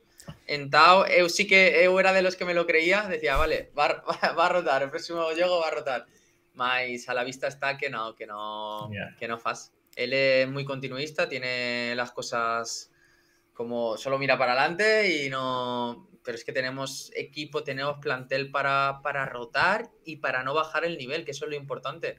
Exatamente. O, o Jorge é, traz aqui o tema ainda dos suplentes, por exemplo, como Guedes e Cabral não estão a ter minutos, mas quando esta gente estiver toda disponível, ou tal e qual como quando Bernard pois. ou o Jurassic estiverem ah. disponível, onde é que vamos pôr Arsenal? Porque ah. alguém vai ter que sair para o Arsenal jogar. Mas é assim, nem tudo são más notícias, nem tudo podem ser críticas ao treinador alemão e, na minha opinião, o grande, a grande movimentação de Roger Schmidt finalmente aconteceu e o mesmo não teve assim medo e acabou por fazer debutar Trubin. Trubin, que debutou muito bem e que teve aqui um lance que mostra bem a evolução que é este guarda-redes comparativamente com Vlaco Dimos. Numa Sim. jogada de sem perigo, mesmo pressionado, consegue-se ver que o jogador está aqui pressionado e o mesmo faz um passe de 70 metros e lança Yeah. assim uma situação de contra-ataque do Benfica. Com o guarda-redes que tínhamos anteriormente, muito provavelmente esta bola tinha acabado na bancada ainda antes da linha do meio campo. Provavelmente a bola ia para fora, de certeza. Yeah. Como é que Não, vocês viram a estreia do esse Turbin? lance. La verdad es que tive poco, tive poco protagonismo. No, Vicela apenas eh, entró en nuestra área, entonces se le vio muy poco. En este lance, como vos dice, ya se puede ver la mejora en cuanto a, a Blacodimos. Eu, digo, eu digo, con el penalti seguro que lo para, entonces ya, ya, ya lo acabamos de ver. Más ainda es pronto para, vamos, lo mejora seguro, pero con este juego se pueden sacar pocas conclusiones. Sim, concordo. Teve, teve pouco trabalho, não deu para ver muito, ainda tive esperança que defendesse o penal. Um mas pronto. Mas sim, não, não... viu-se a qualidade de jogo de pés, é verdade, mas não deu para ver muito mais. Sí, se le vio tranquilo, se le vio muy tranquilo para ser el debut, eso es importante. Pero se le vio, es que no, no, tuvo, no tuvo nada de, de trabajo. Vamos chegar, vamos, estamos quase a chegar assim à análise do jogo com o Vizela e falta-nos então ver quem foi o MVP da partida. Na minha opinião, eu pus aqui três candidatos, não sei se o chat tem mais algum candidato. Na minha opinião, estes foram os três jogadores que se mais destacaram. Falei de alguns deles no meu vídeo que fiz de análise do jogo e vou deixar aqui o debate aberto. Vou deixar primeiro vocês intervirem e dizerem quem é, na vossa opinião, o MVP da partida. Uh, queres ir primeiro, Tony? Ou... Vale, para, para mí, eh, Joao Neves. Para mí fue, fue crack. Gosté Sí, mucho también. también. para mí primero Joao, después, después Rafa y después Di María. Sim, eu concordo com tudo, também era a ordem que eu escolhi. O João Neves fez um jogo extraordinário, limpou tudo, controlou o meio campo, foi Não. fantástico. E, e depois o Rafa e depois o Di Maria. Acho que Di Maria, apesar de ter marcado, teve um bocadinho atrás do que, do que tem feito. ¿A quién se lo dieron el, el hombre, el, el MVP? Um, a Liga deu assim ao Rafa, e, e assim, se olharmos em termos ofensivos, na minha opinião, foi o jogador que mais destacou. Teve quatro conduções progressivas, quatro passos para finalização, uma assistência. Sí. Teve no lance dos dois golos. Di Maria marcou um golo, é verdade, também é um dos jogadores em maior destaque. Teve seis ou sete conduções progressivas, foi o jogador que mais destacou no ataque do Benfica em termos de, de jogadas de ataque. Participou praticamente em 85% das jogadas de ataque do Benfica, também jogou quase todos os minutos do jogo. Mas, na minha Claro. opinião, no vídeo que fiz, tenho que concordar com o Tony e tenho que dar o MVP a João Neves, porque, na minha opinião, foi ele que encheu o meio campo do Benfica. Não só o meio campo Sim. defensivo, mas como o meio campo ofensivo. E como eu disse no meu Sim. vídeo, quando toda a gente estava à espera que fosse Coxu a liderar assim o ataque do Benfica, viu-se em muitas jogadas que era João Neves que levava assim a bola para a frente e acabava por dinamizar assim o meio campo do Benfica. Na, na grada, na bancada todo el rato se, se oía, oh, o que yoga este, este, este miudo, o que yoga este Yeah. miudo. es, es un espectáculo, es, es increíble, tenemos una joya con, con Joao. Ojalá y tenerlo muchos años. João, que é o MVP para ti? Sim, também o João Neves, também é o João Neves. Então Concordo, concordamos é os que- três. Acho Sim. que é a primeira Olha, vez que concordamos vez, os não? três. Acho que é a Era- primeira vez. É a primeira vez e um dos primeiros tópicos em que concordamos os três. Isso deve querer dizer alguma coisa. Olha, parabéns ao João Neves que fez com que a gente concordasse. Ainda antes de mudar para o próximo tópico, queria destacar então, para mim, uma das, um dos grandes acontecimentos do fim de semana na equipa de futebol sénior do Benfica foi sim os 50 jogos de António Silva. É fantástico. Este miúdo estreou-se há pouco mais de um ano com o Benfica, no jogo com o Boa Vista. Entretanto, já fez 50 jogos na equipa principal, já foi capitão do Benfica e já é assim internacional A e um valor assumido da nossa seleção. Na minha opinião, temos de dar os parabéns assim a mais um grande valor da formação do Benfica e só gostava que ele se mantivesse tal e qual como o João Neves, como o Tino e como outros jogadores da formação que aí virão, como o Samuel e o André e todos os outros, muitos anos com a camisola do Benfica ao peito. Sim, dados fantásticos para um miúdo tão novo, não é? Tem apenas 19 anos, é preciso 19, recordar é? Pois 19 também fez anos. 20 anos, quer dizer, aos 19 anos tu já fazeres 50 jogos pelo Benfica, não é? o clube do, do coração dele e já ter envergado a braçadeira, é, é fantástico. estar nas nuvens ele. Es, de los defensas más fiables que he visto en mi vida. ¿Cuántas veces falamos de él? Casi nunca, casi nunca porque, porque casi siempre está bien. Al final de, de los defensas casi siempre se habla o, por, o si hacen un partidazo o porque tienen algún error. Él siempre juega y nunca hablamos de él. Y es porque siempre tiene un nivel, pues un- un- siempre un 8. algún 9, algún 7 y medio, pero tiene un nivel altísimo siempre. Es un espectáculo, es, es, increíble. Una fiabilidad, es que estamos más, muy seguros con él, es, es increíble. É verdade. Fez uma época ano passado de estreia com 44 jogos, é preciso recordar, na época de estreia 44 jogos, foi ao Mundial, ou seja, é um valor assumido do futebol português. Para além disso, já chegou a capitanear o Benfica e aparentemente é um dos grandes valores dentro do balneário do Benfica, porque não acredito que Roger Schmidt lhe desse a braçadeira só porque é um miúdo e só porque vem da formação, pois não é assim que funciona o treinador alemão. Por isso, para além do grande caráter dentro de campo, tem ainda um grande caráter no balneário. Sim, Sim. eu dele, eu, o único erro que me lembro dele, provavelmente fez mais, mas aquilo que me salta à vista é eu sei que sermos um golo num jogo já a acabar a época o ano passado, que ele falha um corte e o, e o mas quer dizer, para um miúdo na altura, se calhar ainda tinha 18, não sei quando é que ele fez 19, sim, sim, tinha 18. Com 18, 19 anos, fazer uma época inteira a titular e ter um erro, pá, no, no Oye, nada si, si, es que até, até Rubén Díaz, que es un crack, es de los mejores sí, de, sí, de sí. que hay, eu lembro que tenía, que tenía más errores, que mucho sí, más sí, que él. Sí, es, que, es, es, que la fiabilidad que tiene Anthony y con la edad que tiene, que parece que falemos de, un, de una persona con 33 años que, que tiene toda la experiencia del mundo y que ha jugado 500 partidos, y es que está empezando. Sim, o que eu acho aqui de maior no António Silva é mesmo isso que o Tony está a dizer. Eu lembro quando o Lindelof chega à equipa principal, quando o David Luiz chega à equipa principal, quando o Rubem Dias chega à equipa principal, não se assumiram. Iam entrando, iam fazendo não, alguns jogos. Não foi logo, não. Não, quando, sim, quando sim, voltou sim. o titular, acabaram por voltar para o banco. É que este rapaz era o, yeah. era o suplente por trás do João Vitor, do Brooks, do Murato. Do, ele era o quarto, quarto ou quinto central era o quinto central. Aliás, ele nem fazia parte. Formação, pois, era o miúdo da formação que estava ali supostamente a treinar com a equipa, mas provavelmente o plano era ir jogar na equipa B ao fim de semana, Sim. treinar com a equipa principal e ir jogar na equipa B ao fim de semana. E depois foi o que se viu, não é? Beneficiou das lesões dos colegas, mas pronto, é assim a vida. Este rapaz, quando começa a época passada... é sorte dos outros. Este rapaz, quando começa a época passada, ainda tem o Vertogen no plantel, o Lucas yeah, Veríssimo, yeah. comprámos o John Brooks, o João Vitor, o Otamendi e o Murato. Ou seja, este rapaz nem Sim. pensava fazer jogos pela equipa principal. E um ano depois é um dos jogadores yeah, yeah, com maior valor de mercado no plantel do Benfica. Espetacular, espetacular. Vamos então mudar de tema e vamos então para, para o grande jogo que aí vem, o início da Liga dos Campeões. Para quem está assim mais desatento, recordo que o Benfica foi sorteado no grupo D com Inter de Milão, Red Bull Salzburgo e Real Sociedade. E começa já na próxima quarta-feira em casa, no Estádio da Luz, onde vai receber quem é o Red Bull Salzburgo. Equipa treinada por Gerd Struber, um novo treinador, uma vez que o treinador do Red Bull Salzburgo saiu este ano e que joga assim com um modelo bastante esquisito, um modelo que já não se vê há muito tempo. 4-1-2-1-2 ou 4-4-2 em rombo. O que é que vocês acham deste Red Bull Salzburgo? Já tiveram tempo de ver alguns jogos, alguns highlights? Eu, la verdade, é que é um equipo que trabalha muito bem. Eh, un club que trabaja muy bien, pero que troca casi todo el equipo, todas las épocas sentado. Eu personalmente he visto muy poco de él. Sé que no han, no han perdido en partidos oficiales esta época, que se enfrentaron esta semana primero y segundo y que empataron, más poco más he visto de, de Salzburgo. Sim, acho que foi, acho que era uma equipa que até este fim de semana era só vitórias no campeonato, não é? Sim, empatou 2-2. Uh, agora empatou com, com, o segundo, não é? Sim. O que, pronto, é um resultado também não é nada de, de anormal, digamos. Não. Como, como tu disseste, trocam, trocam de, de, todos os anos, eles são a equipa satélite do, do Leipzig. Do Leipzig, não é? Vendem muitos jogadores, não só para o Leipzig, mas pronto, para, para lá e para outros. É, deu para Milão também. idades muito nova. Vês aí a média de idades, 21.6, é uma equipa que é só miúdos, não é? Não, não, é gente muito nova, uh, mas também é uma equipa que gosta de jogar um futebol positivo, não é? Daquelas equipas que eles não vêm à luz para defender nem para, nem para acabar o jogo 0-0, não é? Eles vão querer jogar na luz para marcar, para, para jogar bom futebol. Uh, geralmente é uma equipa que joga um futebol bastante bom e sempre com muitos e bons valores.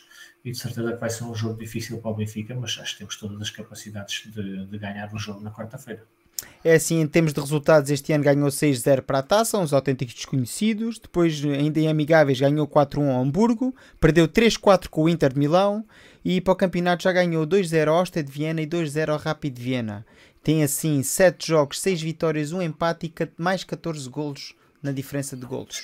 Ou seja, é uma equipa que marca bastantes golos. É um então, facto que é a Liga. Austríaca, e a gente sabe que a Liga Austríaca não tem grande valor, mas no entanto tem assim, alguns jogadores de ressalve. O caso deste Beatstup e Karsgaard no meio campo, que são dois jogadores. Beatstup é assim um novo jogador que veio do Brentford e tem Konaté na frente de ataque, que é assim o melhor goleador da equipa com 4 gols na liga. E o, Ba- o Baidu, aquele central, também é bom. Até marcou o gol no fim de semana, está aí, também é muito bom central. É assim, daquilo que eu acho, daquilo dos highlights que vi da equipa, não, não é uma equipa que joga um futebol espetacular. Assim, o, o modelo de jogo é bastante fiel ao tipo de jogo que apresenta. É um- uma equipa em rombo, joga primordialmente pelo centro. Terzic e Dedic acabam por subir para as alas, mas não são assim laterais que tenham grandes performances. Daqueles highlights que vi, a maior parte dos gols chega pela zona central. Zona central essa que eu acho que é onde o Benfica tem assim a zona melhor apetrechada. Também o modelo do Benfica assim o permite, jogando com 4-2-3-1, acabas por ter bastantes elementos no meio campo, com João Mário a fechar, ou Arsenal quando joga a médio esquerda acaba por fechar nessa zona também, e acho que o Benfica vai encaixar perfeitamente neste modelo.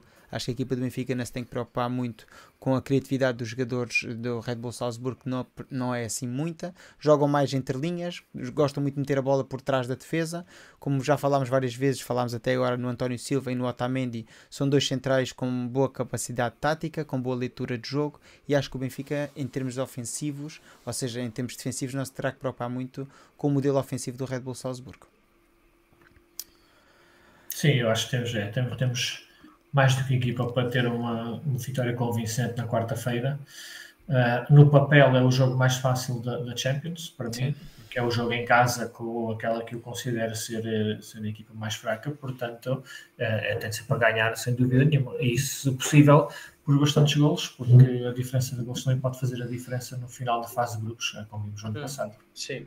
Y eso mismo iba a decir, el tema de la primero ganar, que hay que ganar, que cualquier adversario es difícil, pero el tema de la diferencia de goles en grupos tan cerrados va, va a ser importante como el año pasado.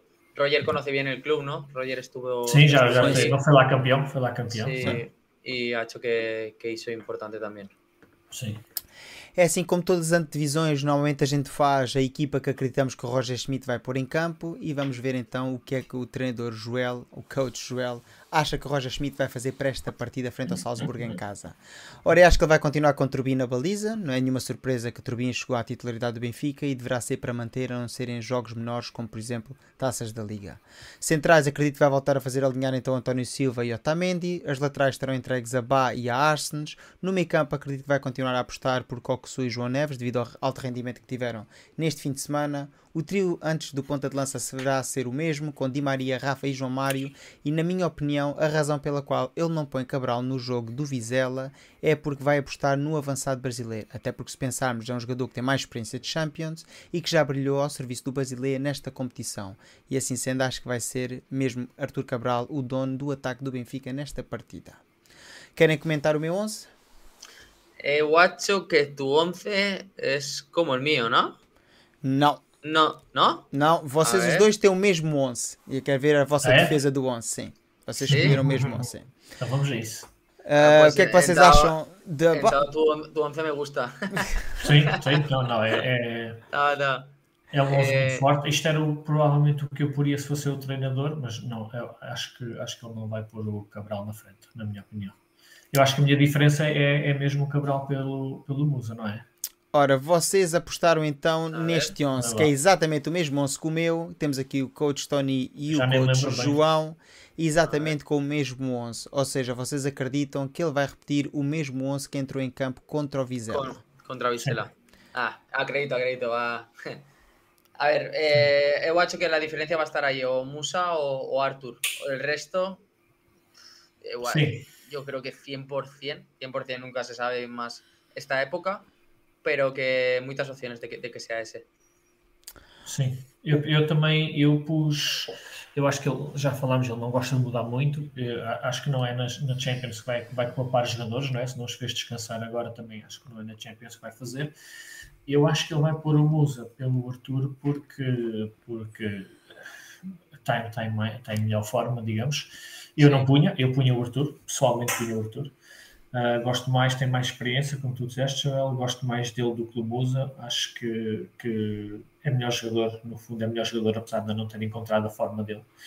Uh, mas acho que se ele tivesse a pensar pôr o Arthur uh, agora na Champions, teria, teria, teria-lhe dado mais minutos contra o Vizela. Acho que pronto, ele também ganhar ritmo, quer dizer, não é jogar 5 minutos por semana que ele vai ganhar ritmo e depois não, não lhe dá minutos para ter ritmo e pô-lo a titular na Champions epá, é, era, é quase dar um tiro nos pés, na minha opinião. A única questão Sim. que eu vejo aqui é porque é que ele deu tantos minutos ao Musa para o campeonato no último jogo e reservou assim o Arthur Cabral, isto, eh, para começar. E em segundo lugar é o cenário ideal, que já falámos várias vezes, para estrear assim o Cabral na Liga dos Campeões. Em casa, é com a é... equipa mais fraca e não na próxima e... partida que vai jogar e fora. E contra uma equipa que, que não, pronto, não é do Campeonato Português, não te vai defender com a linha da bola, não é? Supostamente vai ter mais espaços para, para mais oportunidades. Portanto, pá, vamos eu, eu ficaría, ficaría Arthur, mas acho que, que no reservo a Arthur esta semana, que simplemente no fico o no fico antes porque no gusta de hacer de facer trocas, mas não acho que fosse pensando pensando na Champions. Na querendo entrar em polémicas, durante a semana houve uma corrente no Twitter quando o Roger Schmidt disse que não gostava de jogadores preguiçosos, que se poderia estar a referir assim a Arthur Cabral. Eu não de acho que preguiçosos preguiçosos, que não gostam de trabalhar, ou seja, que não trabalham para a equipa, que não correm o suficiente. Não, não, não, não é isso. Sim, eu, eu, também não, também não vi por acaso. Ele disse isso. É assim, não acho que tenha sido uma boca para o jogador, sinceramente. Acho que, na minha opinião, faz todo o sentido ter reservado Arthur Cabral, até porque o jogador está a fazer pré-época e não está na sua melhor condição física. É assim, não jogou muitos minutos, é um facto, mas ainda tem 3 ou 4 dias para treinar, ou seja, desde que acabou a partida com o Vizela até ao jogo em casa com o Salzburgo. E é assim, convém recordar que os jogos que vêm a seguir a este a este jogo com o Salzburgo são bastante complicados, já iremos falar deles a seguir.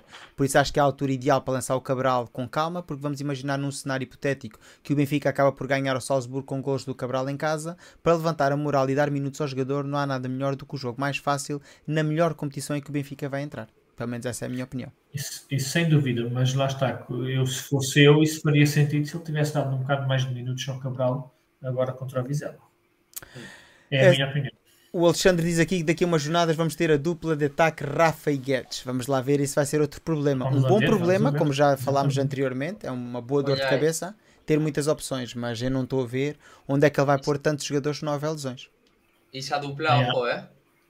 Sim, se o Guedes, se o Guedes voltasse em forma. Uh, o, o, Guedes, o Guedes em forma e Rafa detrás. Meu Deus. Foi, a, a, ver que defensas, que defensas lo paran, né? Vocês já imaginaram contra uma equipa chamada mais fraca? Não interessa, com contra qualquer equipa que o Benfica joga, uma frente de ataque com Di Maria, Rafa, Neres e Guedes, a montanha russa de ataque. É uma coisa. Teremos, não sei, não sei que equipazo, tene, mas... que equipazo teremos, eh? Sim, é, sim. é que é assim, tu és uma. Tu és uma. Tu és a defesa. Tu és a defesa adversária, olhas para a frente e tens Di Maria, Rafa, Guedes e Neres, e tu nem sabes para onde é que vais virar. É que tu nem vais atacar. não, é, é, que não vais atacar porque se perdes a bola estás arrumado, não tens qualquer hipótese.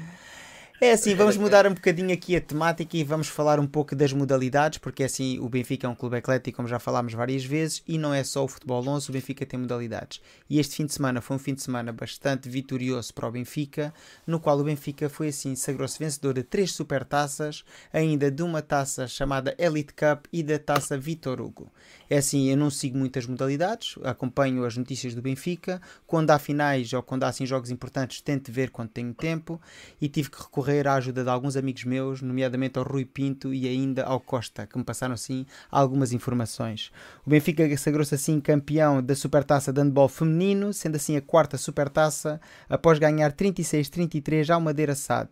Sagrou-se ainda supercampeão do basquetebol masculino, sendo a 15ª Supertaça, ganhando 93-75 ao Imortal, e ganhou ainda a Supertaça de futsal feminino, sendo que é a oitava Supertaça, ganhando 4-2 ao Nuno Álvares. Ganhou ainda a Elite Cup no hockey em patins masculino, sendo que foi a primeira vez que se disputou esta competição, ganhou nesta final 4-3 ao Sporting, e fechou o fim de semana de forma brilhante, ganhando a Taça Vitor Hugo em basquetebol feminino, que foi assim a terceira seguida, ganhando 66-64 ao Gdessa. Algum de vocês teve a oportunidade de ver algum destes jogos? Não, eu a verdade é que estando allí en Portugal não parei todo o fim de semana e foi impossível, mas eh, eu, eu antes solo, solo olhava fútbol, mas cada vez gosto máis das modalidades e de unha modalidade, modalidade que estou gostando é do hockey. Nunca había ollado un juego de hockey e agora cando puedo, ollo. Eu gosto muito, sou sincero, eu gosto, adoro ver basquetebol, sempre vi o basquetebol do Benfica, gosto da NBA, vejo a Liga Endesa também em Espanha, vejo a Euroliga, sempre gostei de basquetebol. Também gosto muito do hockey patins, o voleibol não sigo tanto, o futsal, como é lógico, vejo, e o futebol feminino também vejo. Tento ver o máximo número de jogos possíveis sempre que, há, sempre que há modalidades do Benfica e sempre que as mesmas passam na televisão, porque esse é o grande problema. Para quem vive no estrangeiro, como eu, como o é João, como o Tony, acaba por ser complicado muitas vezes acompanhar em vivo, a não ser que vamos a ver um jogo à luz, não nos vamos a deslocar daqui a Portugal para ver jogos das modalidades, porque infelizmente o pouco tempo que temos dedicamos mais ao clube de futebol. É, pois é isso. Eu também, eu, lá está, eu, eu mesmo tu, eu acompanho quando posso, mas não é, não é fácil. Uh, mas é que dissemos no início do vídeo, foi um fim de semana perfeito. É assim, convém recordar que este ano, para além destas 5 taças que o Benfica já ganhou, já ganhou outras 3 supertaças, que falámos no anterior live, e assim sendo, é um início de época para o Benfica, ou seja, para o Benfica Clube, com 8 taças. 8 taças que o Benfica soma assim ao Museu Cosme Damião. Qualquer dia vamos ter que construir um novo andar. 8 em 8. 8 em 8. É isto, o que ah, como aqui destacar é que das 8 provas que o Benfica entrou em campo a disputar uma final, acabou por levantar assim a taça. Ganha tudo, exatamente. exatamente. Es, espero que o Benfica tenha, tenha algum terreno comprado perto do Cosme Damião, porque vai ter que fazer ampliação daqui a pouco. Eh, vamos ficar, com a, vamos ficar com a loja da Adidas e vamos expandir assim o um museu com o Media Marca. Ponemos no Media Marca. é assim, um, quero dar os meus parabéns a todas as equipas que fazem parte do desporto do Benfica, seja ele do atletismo, do desporto coletivo, desporto individual, desporto feminino, desporto masculino. O que interessa é que seja Benfica. Como eu digo sempre, nós somos um clube muito grande e nesse clube cabem todos. Cabe assim as modalidades e cabe o futebol principal. Não precisamos ser um clube que seja assim exclusivamente gerido em prol do futebol profissional, pois o futebol de, das camadas jovens, o futebol feminino estão cada vez a despontar mais e os ecrãs começam assim a encher-se dessas modalidades também. E acho que é de valor que o Benfica continue assim a investir nas modalidades e a continuar a tornar-se o clube que sempre foi, um clube vitorioso e que a sua sede é de vencer. Diz aqui ainda o Alexandre Gaspar que temos uma grande equipa de hockey e que o futuro ainda será mais forte. Ainda me lembro do hockey patins do Benfica quando tinha aqueles irmãos argentinos. Isso sim que dava gosto de ver. O Benfica uhum. chegava às finais da Liga dos Campeões do hockey em patins. Haveremos de lá chegar outra vez, pois de certeza absoluta que com esta presidência e com esta nova direção o Benfica vai voltar a apostar nas modalidades. É assim, querem acrescentar mais alguma coisa às modalidades, pessoal? Não, mas para mim está tudo dito. Temos que fazer um dia também um live sobre o futebol feminino. Temos que ver se conseguimos ir ver um jogo de futebol Sim. feminino todos juntos. Era bom. Eu, eu gostaria de, de, ir a alguno, de ir a alguno de olhar en directo. No, no, nunca olhei um jogo de, de futebol feminino. Eu em direto também não, já vi na televisão vários, acompanhei sim, agora sim. o Mundial não, de Futebol e o Benfica acompanho sempre, mas em direto nunca vi. Em direito, em direito estou, estou falando. E estou a falar de futebol profissional, ou seja, de clubes profissionais. Já vi futebol feminino, mas amador, nunca vi na televisão. É assim, vamos voltar então um, ao futebol principal, ou seja, ao futebol sénior. E na sexta jornada, o Benfica vai assim viajar até o meu querido Algarve e até Portimão, onde vai defrontar o Portimonense, a equipa da casa. Equipa essa que é treinada por Paulo Sérgio, um conhecido treinador do Benfica um grande adversário nosso. A equipa do Portimonense normalmente joga em 4-3-3 e sem grandes figuras de destaque, tem, tirando a última jornada onde ganhou brilhantemente a vitória de Guimarães por 1 a 2, na casa dos Minhotos, sendo assim a segunda equipa que ganha uma equipa minhota na mesma semana, pois o Farense também ganhou ao Braga, para grande alegria dos algarvios. vitória do Farense. E dos benfiquistas. Esta equipa ocupa neste momento o 13 lugar com uma vitória, um empate e três derrotas. Foi goleado nas duas primeiras jornadas por Gil Vicente e Boa Vista e a partir daí teve dois empates e agora uma vitória frente ao Vitória Sport Clube. Como é que vocês veem assim este embate da sexta jornada, malta? Uh, acho que vai ser um, um jogo difícil contra uma equipa que está intrinsecamente ligada ao Porto, não é? Tem, uh, uh, Porto B, não? O Porto B, como é chamado, né? o Portimonense, toda a gente sabe quem é o presidente do Portimonense, né? para quem não sabe já ganhou um dragão de ouro, uh, mas é, é, preciso estar pouco atento ao futebol para não saber isso. é uma equipa que vai fazer tudo, tudo para nos ganhar e tem feito, é uma equipa que geralmente quando joga com o Benfica é uma equipa muito agressiva, às vezes até um bocado mais, mas pronto, não se vê essa agressividade no, noutros jogos, mas há sempre uma motivação extra em qualquer, qualquer equipa que joga connosco. Uh, mas temos, temos razão para ganhar, porque o Timonense é uma equipa do meio da tabela para baixo do Campeonato Português, temos a obrigação de ganhar e acho que vamos ganhar. Agora, é verdade que vamos ter um jogo da Champions pelo meio e sendo o, o Schmidt não muito adepto de, de rodar jogadores, vamos ver como é que corre. Tony, como é que tu vês esta partida em Portimão? Sí, va a ser difícil como casi todos los juegos en, en Portimao. A época pasada fue un poco excepción. Eh, más tenemos obligación, obligación de ganar y, y a, a, ganar. He tenido muchos buenos recuerdos de, de, la época pasada que estuve allí. Más este, por desgracia, no voy a poder estar.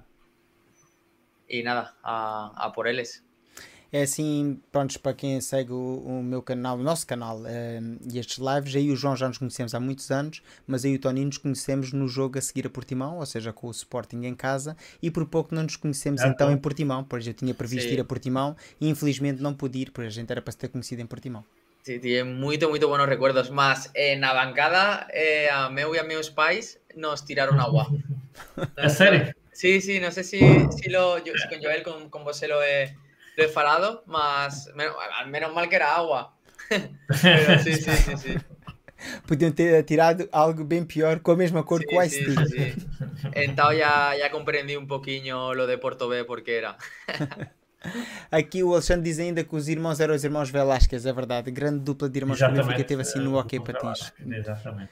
Eram parecidos ao Aymar. Eram parecidos ao Aymar. Eh, ahora tenemos a, a Carlitos Nicolia, ¿no? Es o, o Messi de hockey de patines.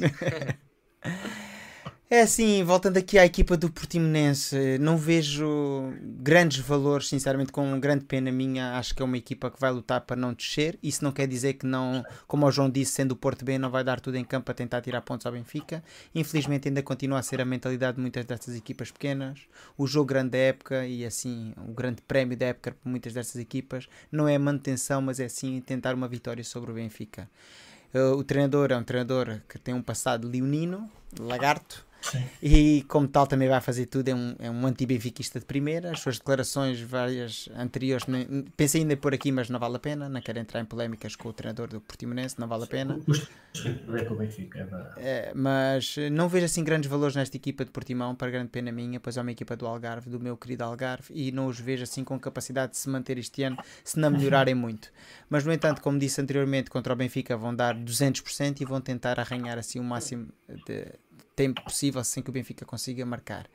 Este jogo cai no calendário de forma algo peculiar. Pronto, o sorteio a gente não tem culpa, o sorteio foi feito e alegadamente temos que acreditar que o sorteio foi feito uh, de forma exemplar, inequívoca e transparente, embora isso também podia ser aqui debatido, mas é um facto que a partida a seguir ao Portimonense é em casa com o Futebol Clube do Porto. É e como o João disse, e é muito, muito importante, no meio destas duas partidas temos então a recepção ao Salzburgo e depois vamos jogar a Itália com o Inter de Milão. Ou seja, o calendário já vamos falar a seguir, mas não é propriamente fácil. Dito isto, vamos então ver o que é que nós achamos que o treinador alemão Roger Schmidt vai fazer para esta partida. E vou começar eu com um 11 completamente diferente, uma coisa nova. E então eu acho que ele aqui vai aproveitar isso mesmo, ou seja, ser um jogo chamado fácil, no meio de um calendário muito complicado, pois não nos podemos esquecer que vamos jogar com o Salzburgo e a seguir ao Portimonense com o Porto e depois com o Inter de Milão, e acho que ele vai dar descanso a muitos jogadores. Ele disse já na conferência de imprensa esta semana que o Bernard já se tinha juntado aos colegas e acredito que Bernard poderá aqui espreitar a titularidade, até para testar e ver como é que o jogador está, pois se o jogador tiver em boas condições, poderá se titular contra o Futebol Clube do Porto. Acho que Di Maria e Otamendi estão têm bastantes minutos acumulados neste início de época e, como tal, irão descansar. E acho que Murato e Neres vão assumir assim os seus lugares na equipa. Da mesma forma que João Neves, que deverá ser titular contra o Red Bull Salzburg e deverá fazer a maior parte dos minutos, deverá ser substituído por Tino. Acredita assim que João Mário irá jogar no meio e Arsens irá voltar à sua posição natural de médio esquerdo, até para dar equilíbrio à equipa. Eu apostei que Artur Cabral seria o titular frente ao Red Bull Salzburgo e, como tal, acredito que então Musa recuperará assim a titularidade para o campeonato. Como é que vocês veem o meu 11? Has apostado por, por los cambios, eh? eh yo, lo, eh, eh, yo si fuera entrenador o vería o veo bien, mas eh, ya, a, a mí me lleva loco Roger, eu não sei o que vai fazer, na verdade. Eu acho que acho que são mudanças a mais, não estou a ver o Schmidt fazer tantas mudanças. Sim, eu acho que Eu acho que Joel te, te viniste arriba, como, como se diz aqui em Espanha? A questão é, eu nunca, eu, eu sou partidário de não mudar tanto uma equipa.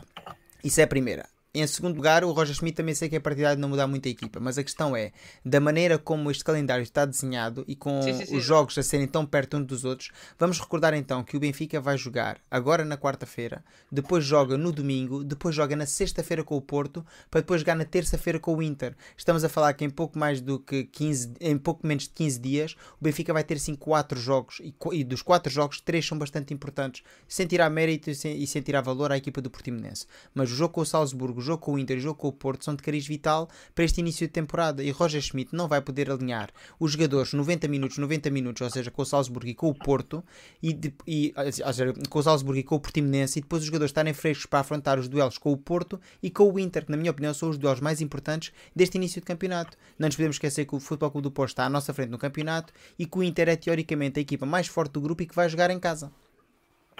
Sí, claro. si, si, hay algún partido para, para rotar, Eh, a priori tiene que ser este, pero yo ya tengo dudas de que, de que él vaya a rotar. Pero si yo fuera entrenador, sin duda que este era... Y es que como, como estás viendo la alineación, es que no, no bajamos, ainda habiendo tantos cambios, eh, tenemos un equipo muy fiable. No... Entretanto, anima a malta aí no chat a dizer qual era a equipa que acham que o Roger Schmidt vai alinhar e vamos ver então o que é que o João decidiu para esta partida. O João decidiu então Trubin, António Silva e Murato, introduz aqui Murato, aposta na mesma linha do meio campo com João Neves e Coxu, mete ainda Ba e Arsens, ou seja, repete os dois laterais, mas inova aqui pondo então Neres, mantendo Musa, mantendo Rafa e mantendo João Mário. Quer explicar então o teu 11, João? Uh, sim, uh, lá está, é tentar descansar os dois argentinos. Optei por fazer só essas alterações porque acho que o Schmidt não gosta de mudar muito uh, mas quero acreditar que vai dar descanso ao Otamendi e ao Di Maria. Uh, o Bernat, se, se, o Bernat já estivesse em forma, ela está, eu não sei também que condição física é que ele chegou. Uh, eu, para mim, quando ele estiver em boa condição para aguentar os 90 minutos, assim, um ritmo, um ritmo elevado, uh, tem de ser titular, porque é, porque é um defesa esquerda de raiz é, you know, sabes, muito, muito, muito agressivo, agressivo, quer dizer, no bom sentido, não é? Ataca muito, apoia muito o ataque, uh, e é o, é o que a gente precisa. Uh, não sei em condição ele está, portanto, ainda pus ali o Austin na esquerda e optei por mudar só os argentinos para lhes dar descanso e continuar com, com 11 base, porque acho que o, não estou a ver o Schmidt a fazer assim tantas mudanças como, como tu tinhas. O que é que tu achas do 11 do João, Tony? Me, me, gusta también. Es un poco más equilibrado, sin hacer tantas mudanzas. Eu, si tuviera que apostar entre tu 11 y el de, y el de Joao, eu acho que, que más el de Joao. De cara ao que, ao que Roger vai fazer, eh? A questão é, o Roger Tentes, é assim, vamos lá ver. O 11 do João é bastante equilibrado. E agora, vamos lá ver. Sim. Neste momento, com a equipa do Benfica, ou seja, com o plantel que o Benfica tem, a não ser que ele comece a inventar e comece a fazer 11 com o Chiquinho a titular, com todo o respeito para os jogadores que eu vou falar, vamos lá ver. Não estou a criticar os jogadores nem nada, não me caiam já em cima. Mas há jogadores que neste momento não têm qualidade suficiente para ser os titulares assumidos do Benfica. Ou seja, a não ser que ele faça um 11 com João Vitor titular à direita, Chiquinho titular uh, no meio campo, ah, claro, claro, tem que claro, titular na frente, o Benfica, qualquer 11 que faça, vai ser sempre equilibrado e Sim. forte, independentemente de quem seja o adversário. Porque para mim, jogar contra uma equipa com Musa ou com Cabral terá sempre nuances diferentes. Jogar com Neres ou jogar com João Mário, jogar com Arsens na frente, jogar com Arsens atrás, jogar com Bernat, são todos bons jogadores e que são jogadores bastante equilibrados. Da mesma forma, Coutinho dá-nos umas coisas, João Neves dá-nos outras coisas no meio campo, assumindo que Coxu vai ser o titular.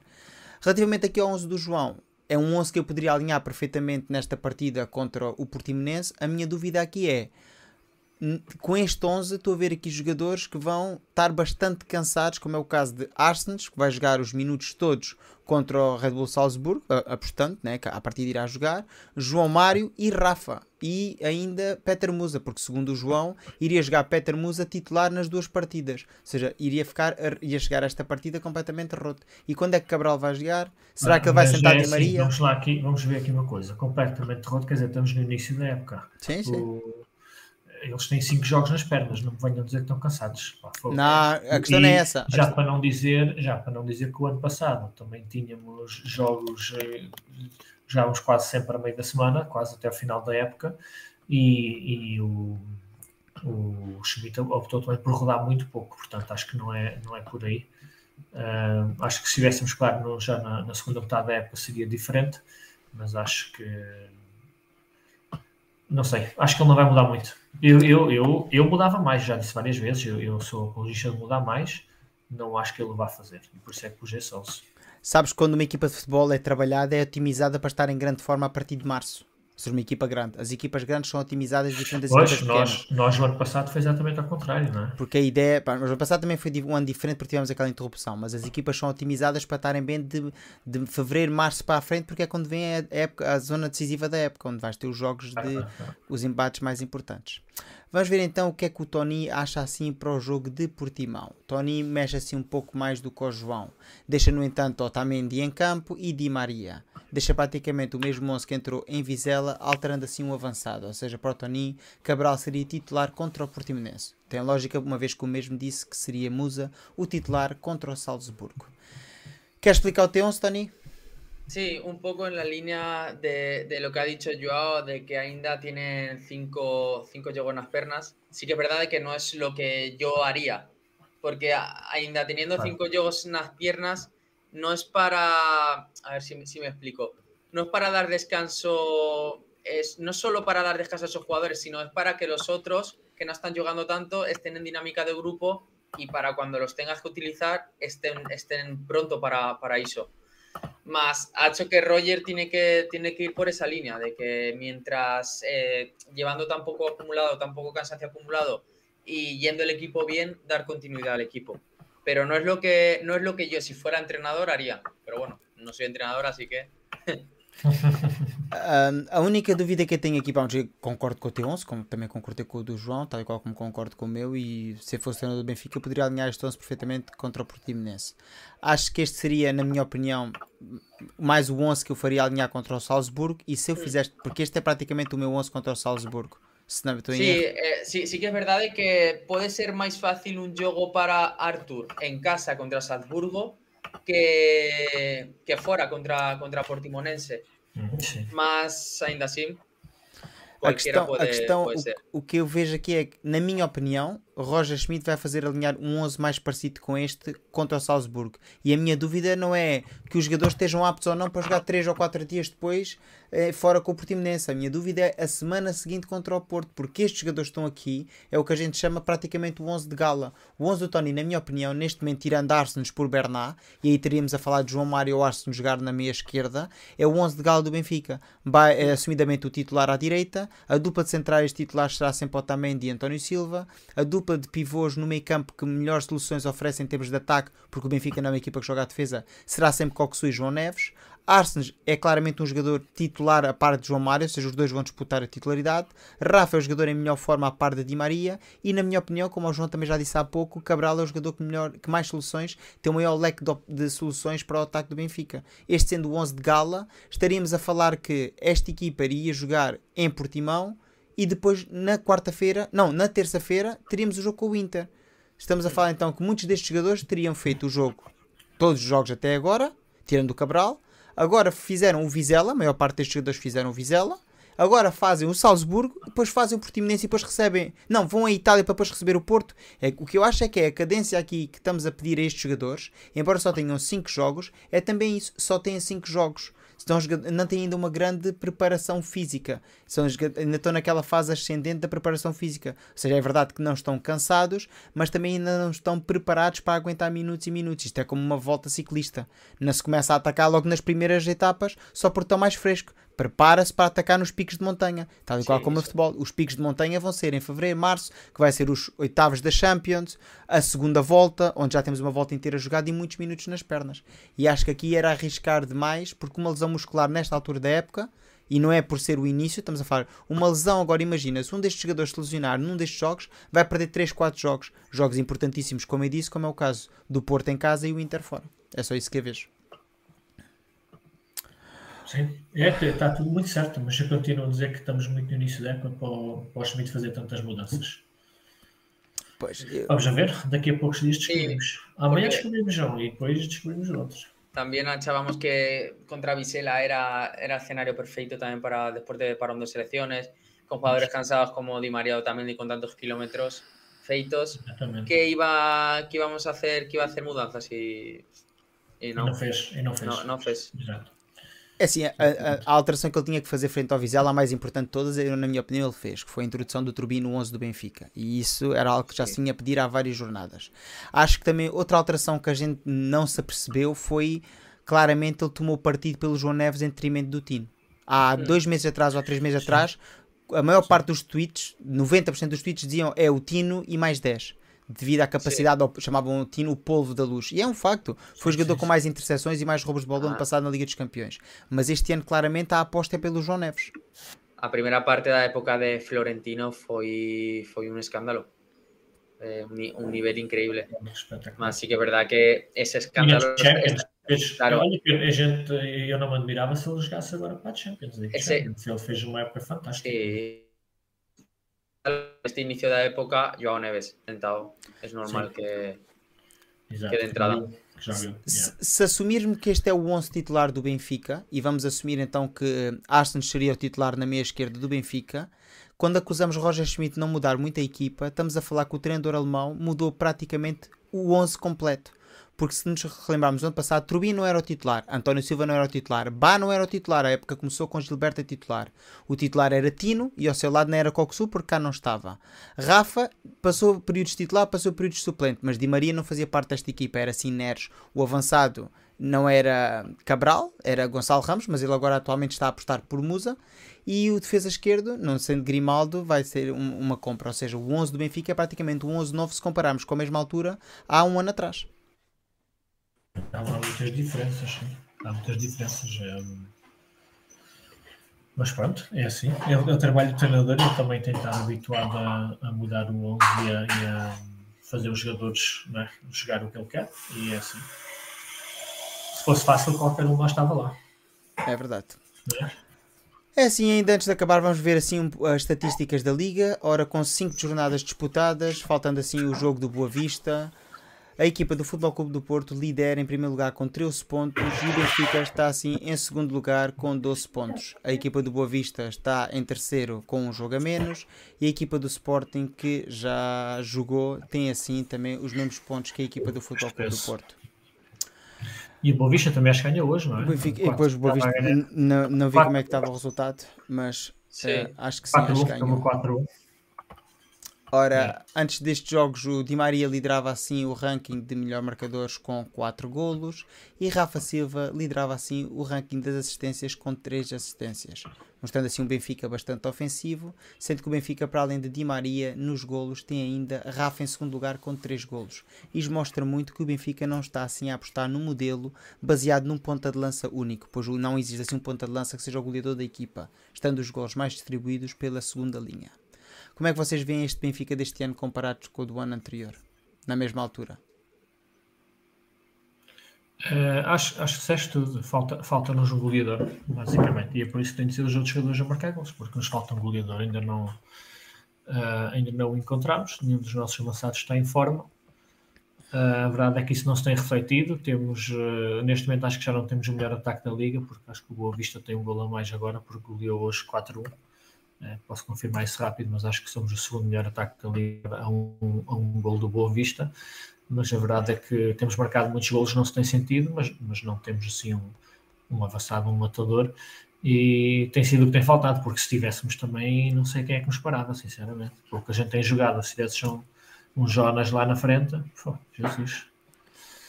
É, o Boa Vista é o melhor ataque da liga com 14 golos e o Benfica tem 13 golos, sendo que o Boa Vista lidera agora. Em segundo está o Sporting e em terceiro lugar está o Porto, todos eles com 13 pontos. A diferença está na diferença de golos. O Boa Vista tem mais 8, o Sporting mais 6, o Porto mais 4 e o Benfica mais 7, sendo que o Benfica tem melhor diferença de golos do que Porto ou Sporting. É assim, relativamente a um ano atrás, a única diferença que eu vejo aqui é que vejo um Benfica mais consolidado em termos de, de equipa em si.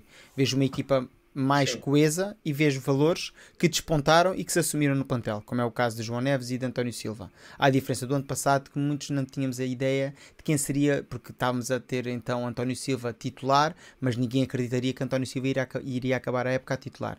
Ninguém sabia quem seria o par para Otamendi, havia muitas no, dúvidas no, no meio campo, o próprio Gonçalo Ramos no início da época não gozava assim de, do favor de todos os adeptos do Benfica, havia quem duvidasse da sua capacidade goleadora e este ano, na minha opinião, a única grande dúvida vai assim para o ponta de lança, que não sabemos quem será daqui até ao final do ano o goleador do Benfica, mas que o Benfica tem que arranjar um goleador, isso é evidente.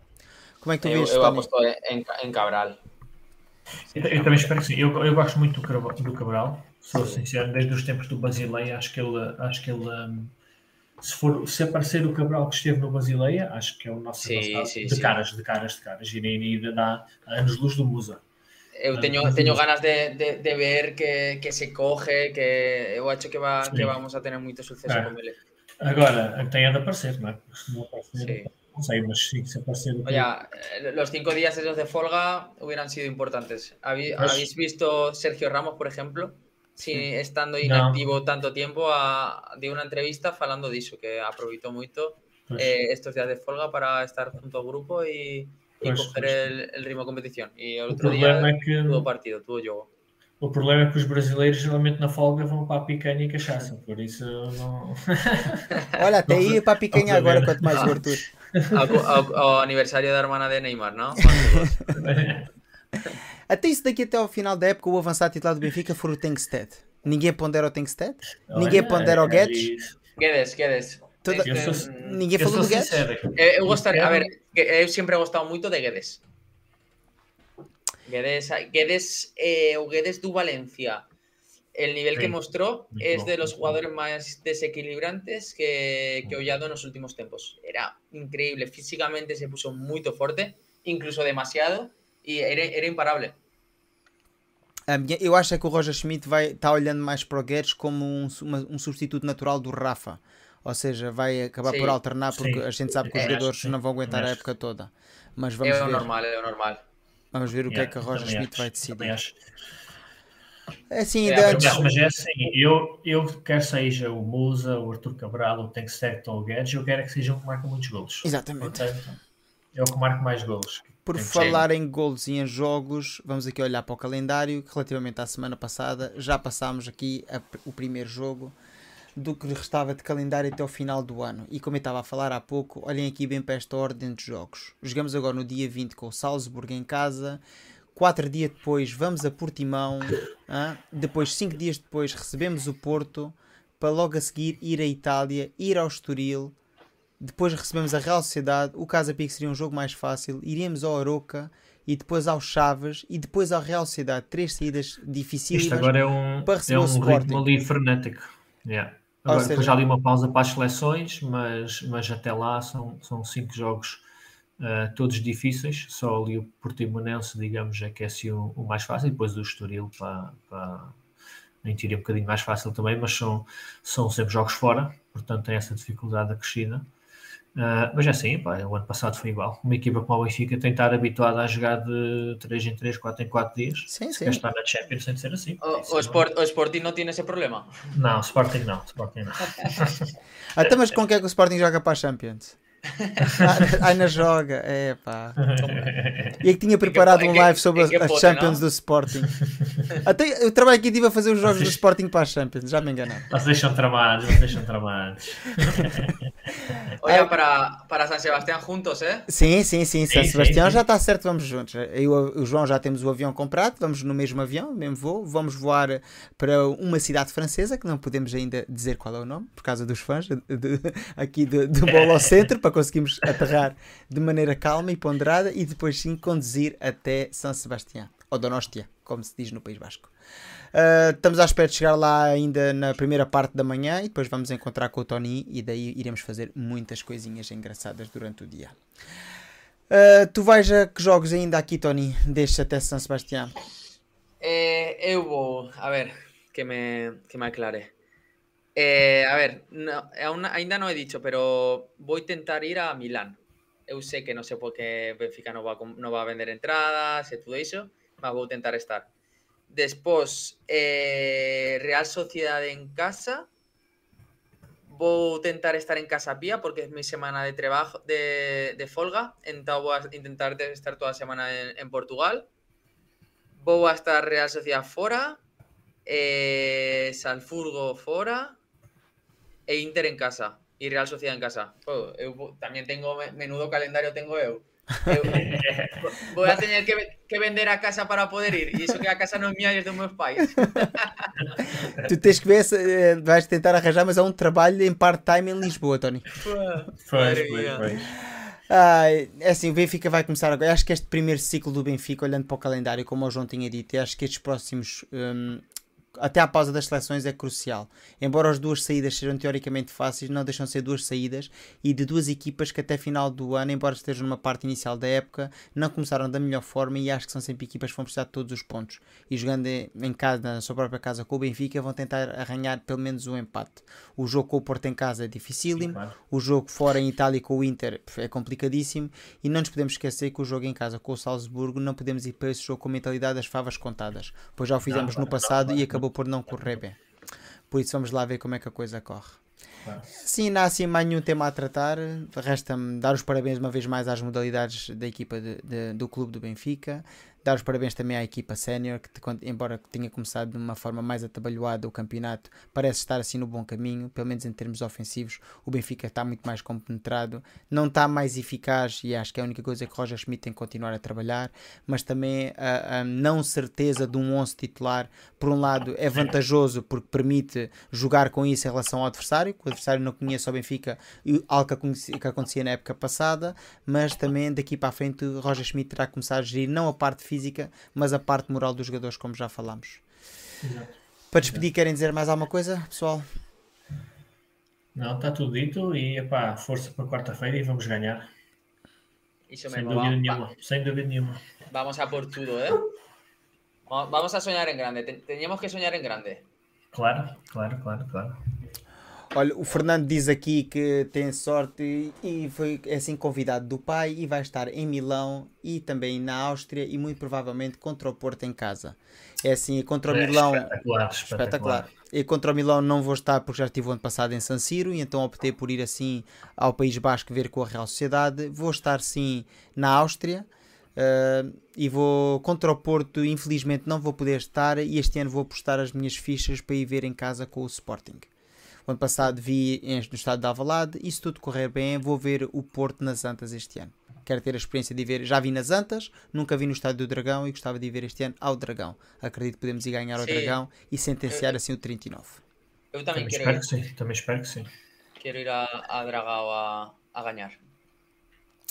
É assim, antes de nos despedir, queria agradecer a todas as pessoas no chat que participaram esta noite e que ajudaram assim a ter esta conversa um pouco mais animada. Quero agradecer uma vez mais a todas as pessoas que nos vão ouvir depois em formato podcast ou que vão ver amanhã o vídeo no YouTube. E quero agradecer claramente também aos meus convidados Tony e João por mais uma noite terem estado aqui e ter assim disponibilizado um pouco do seu tempo para estar aqui e fazer parte deste pequeno projeto.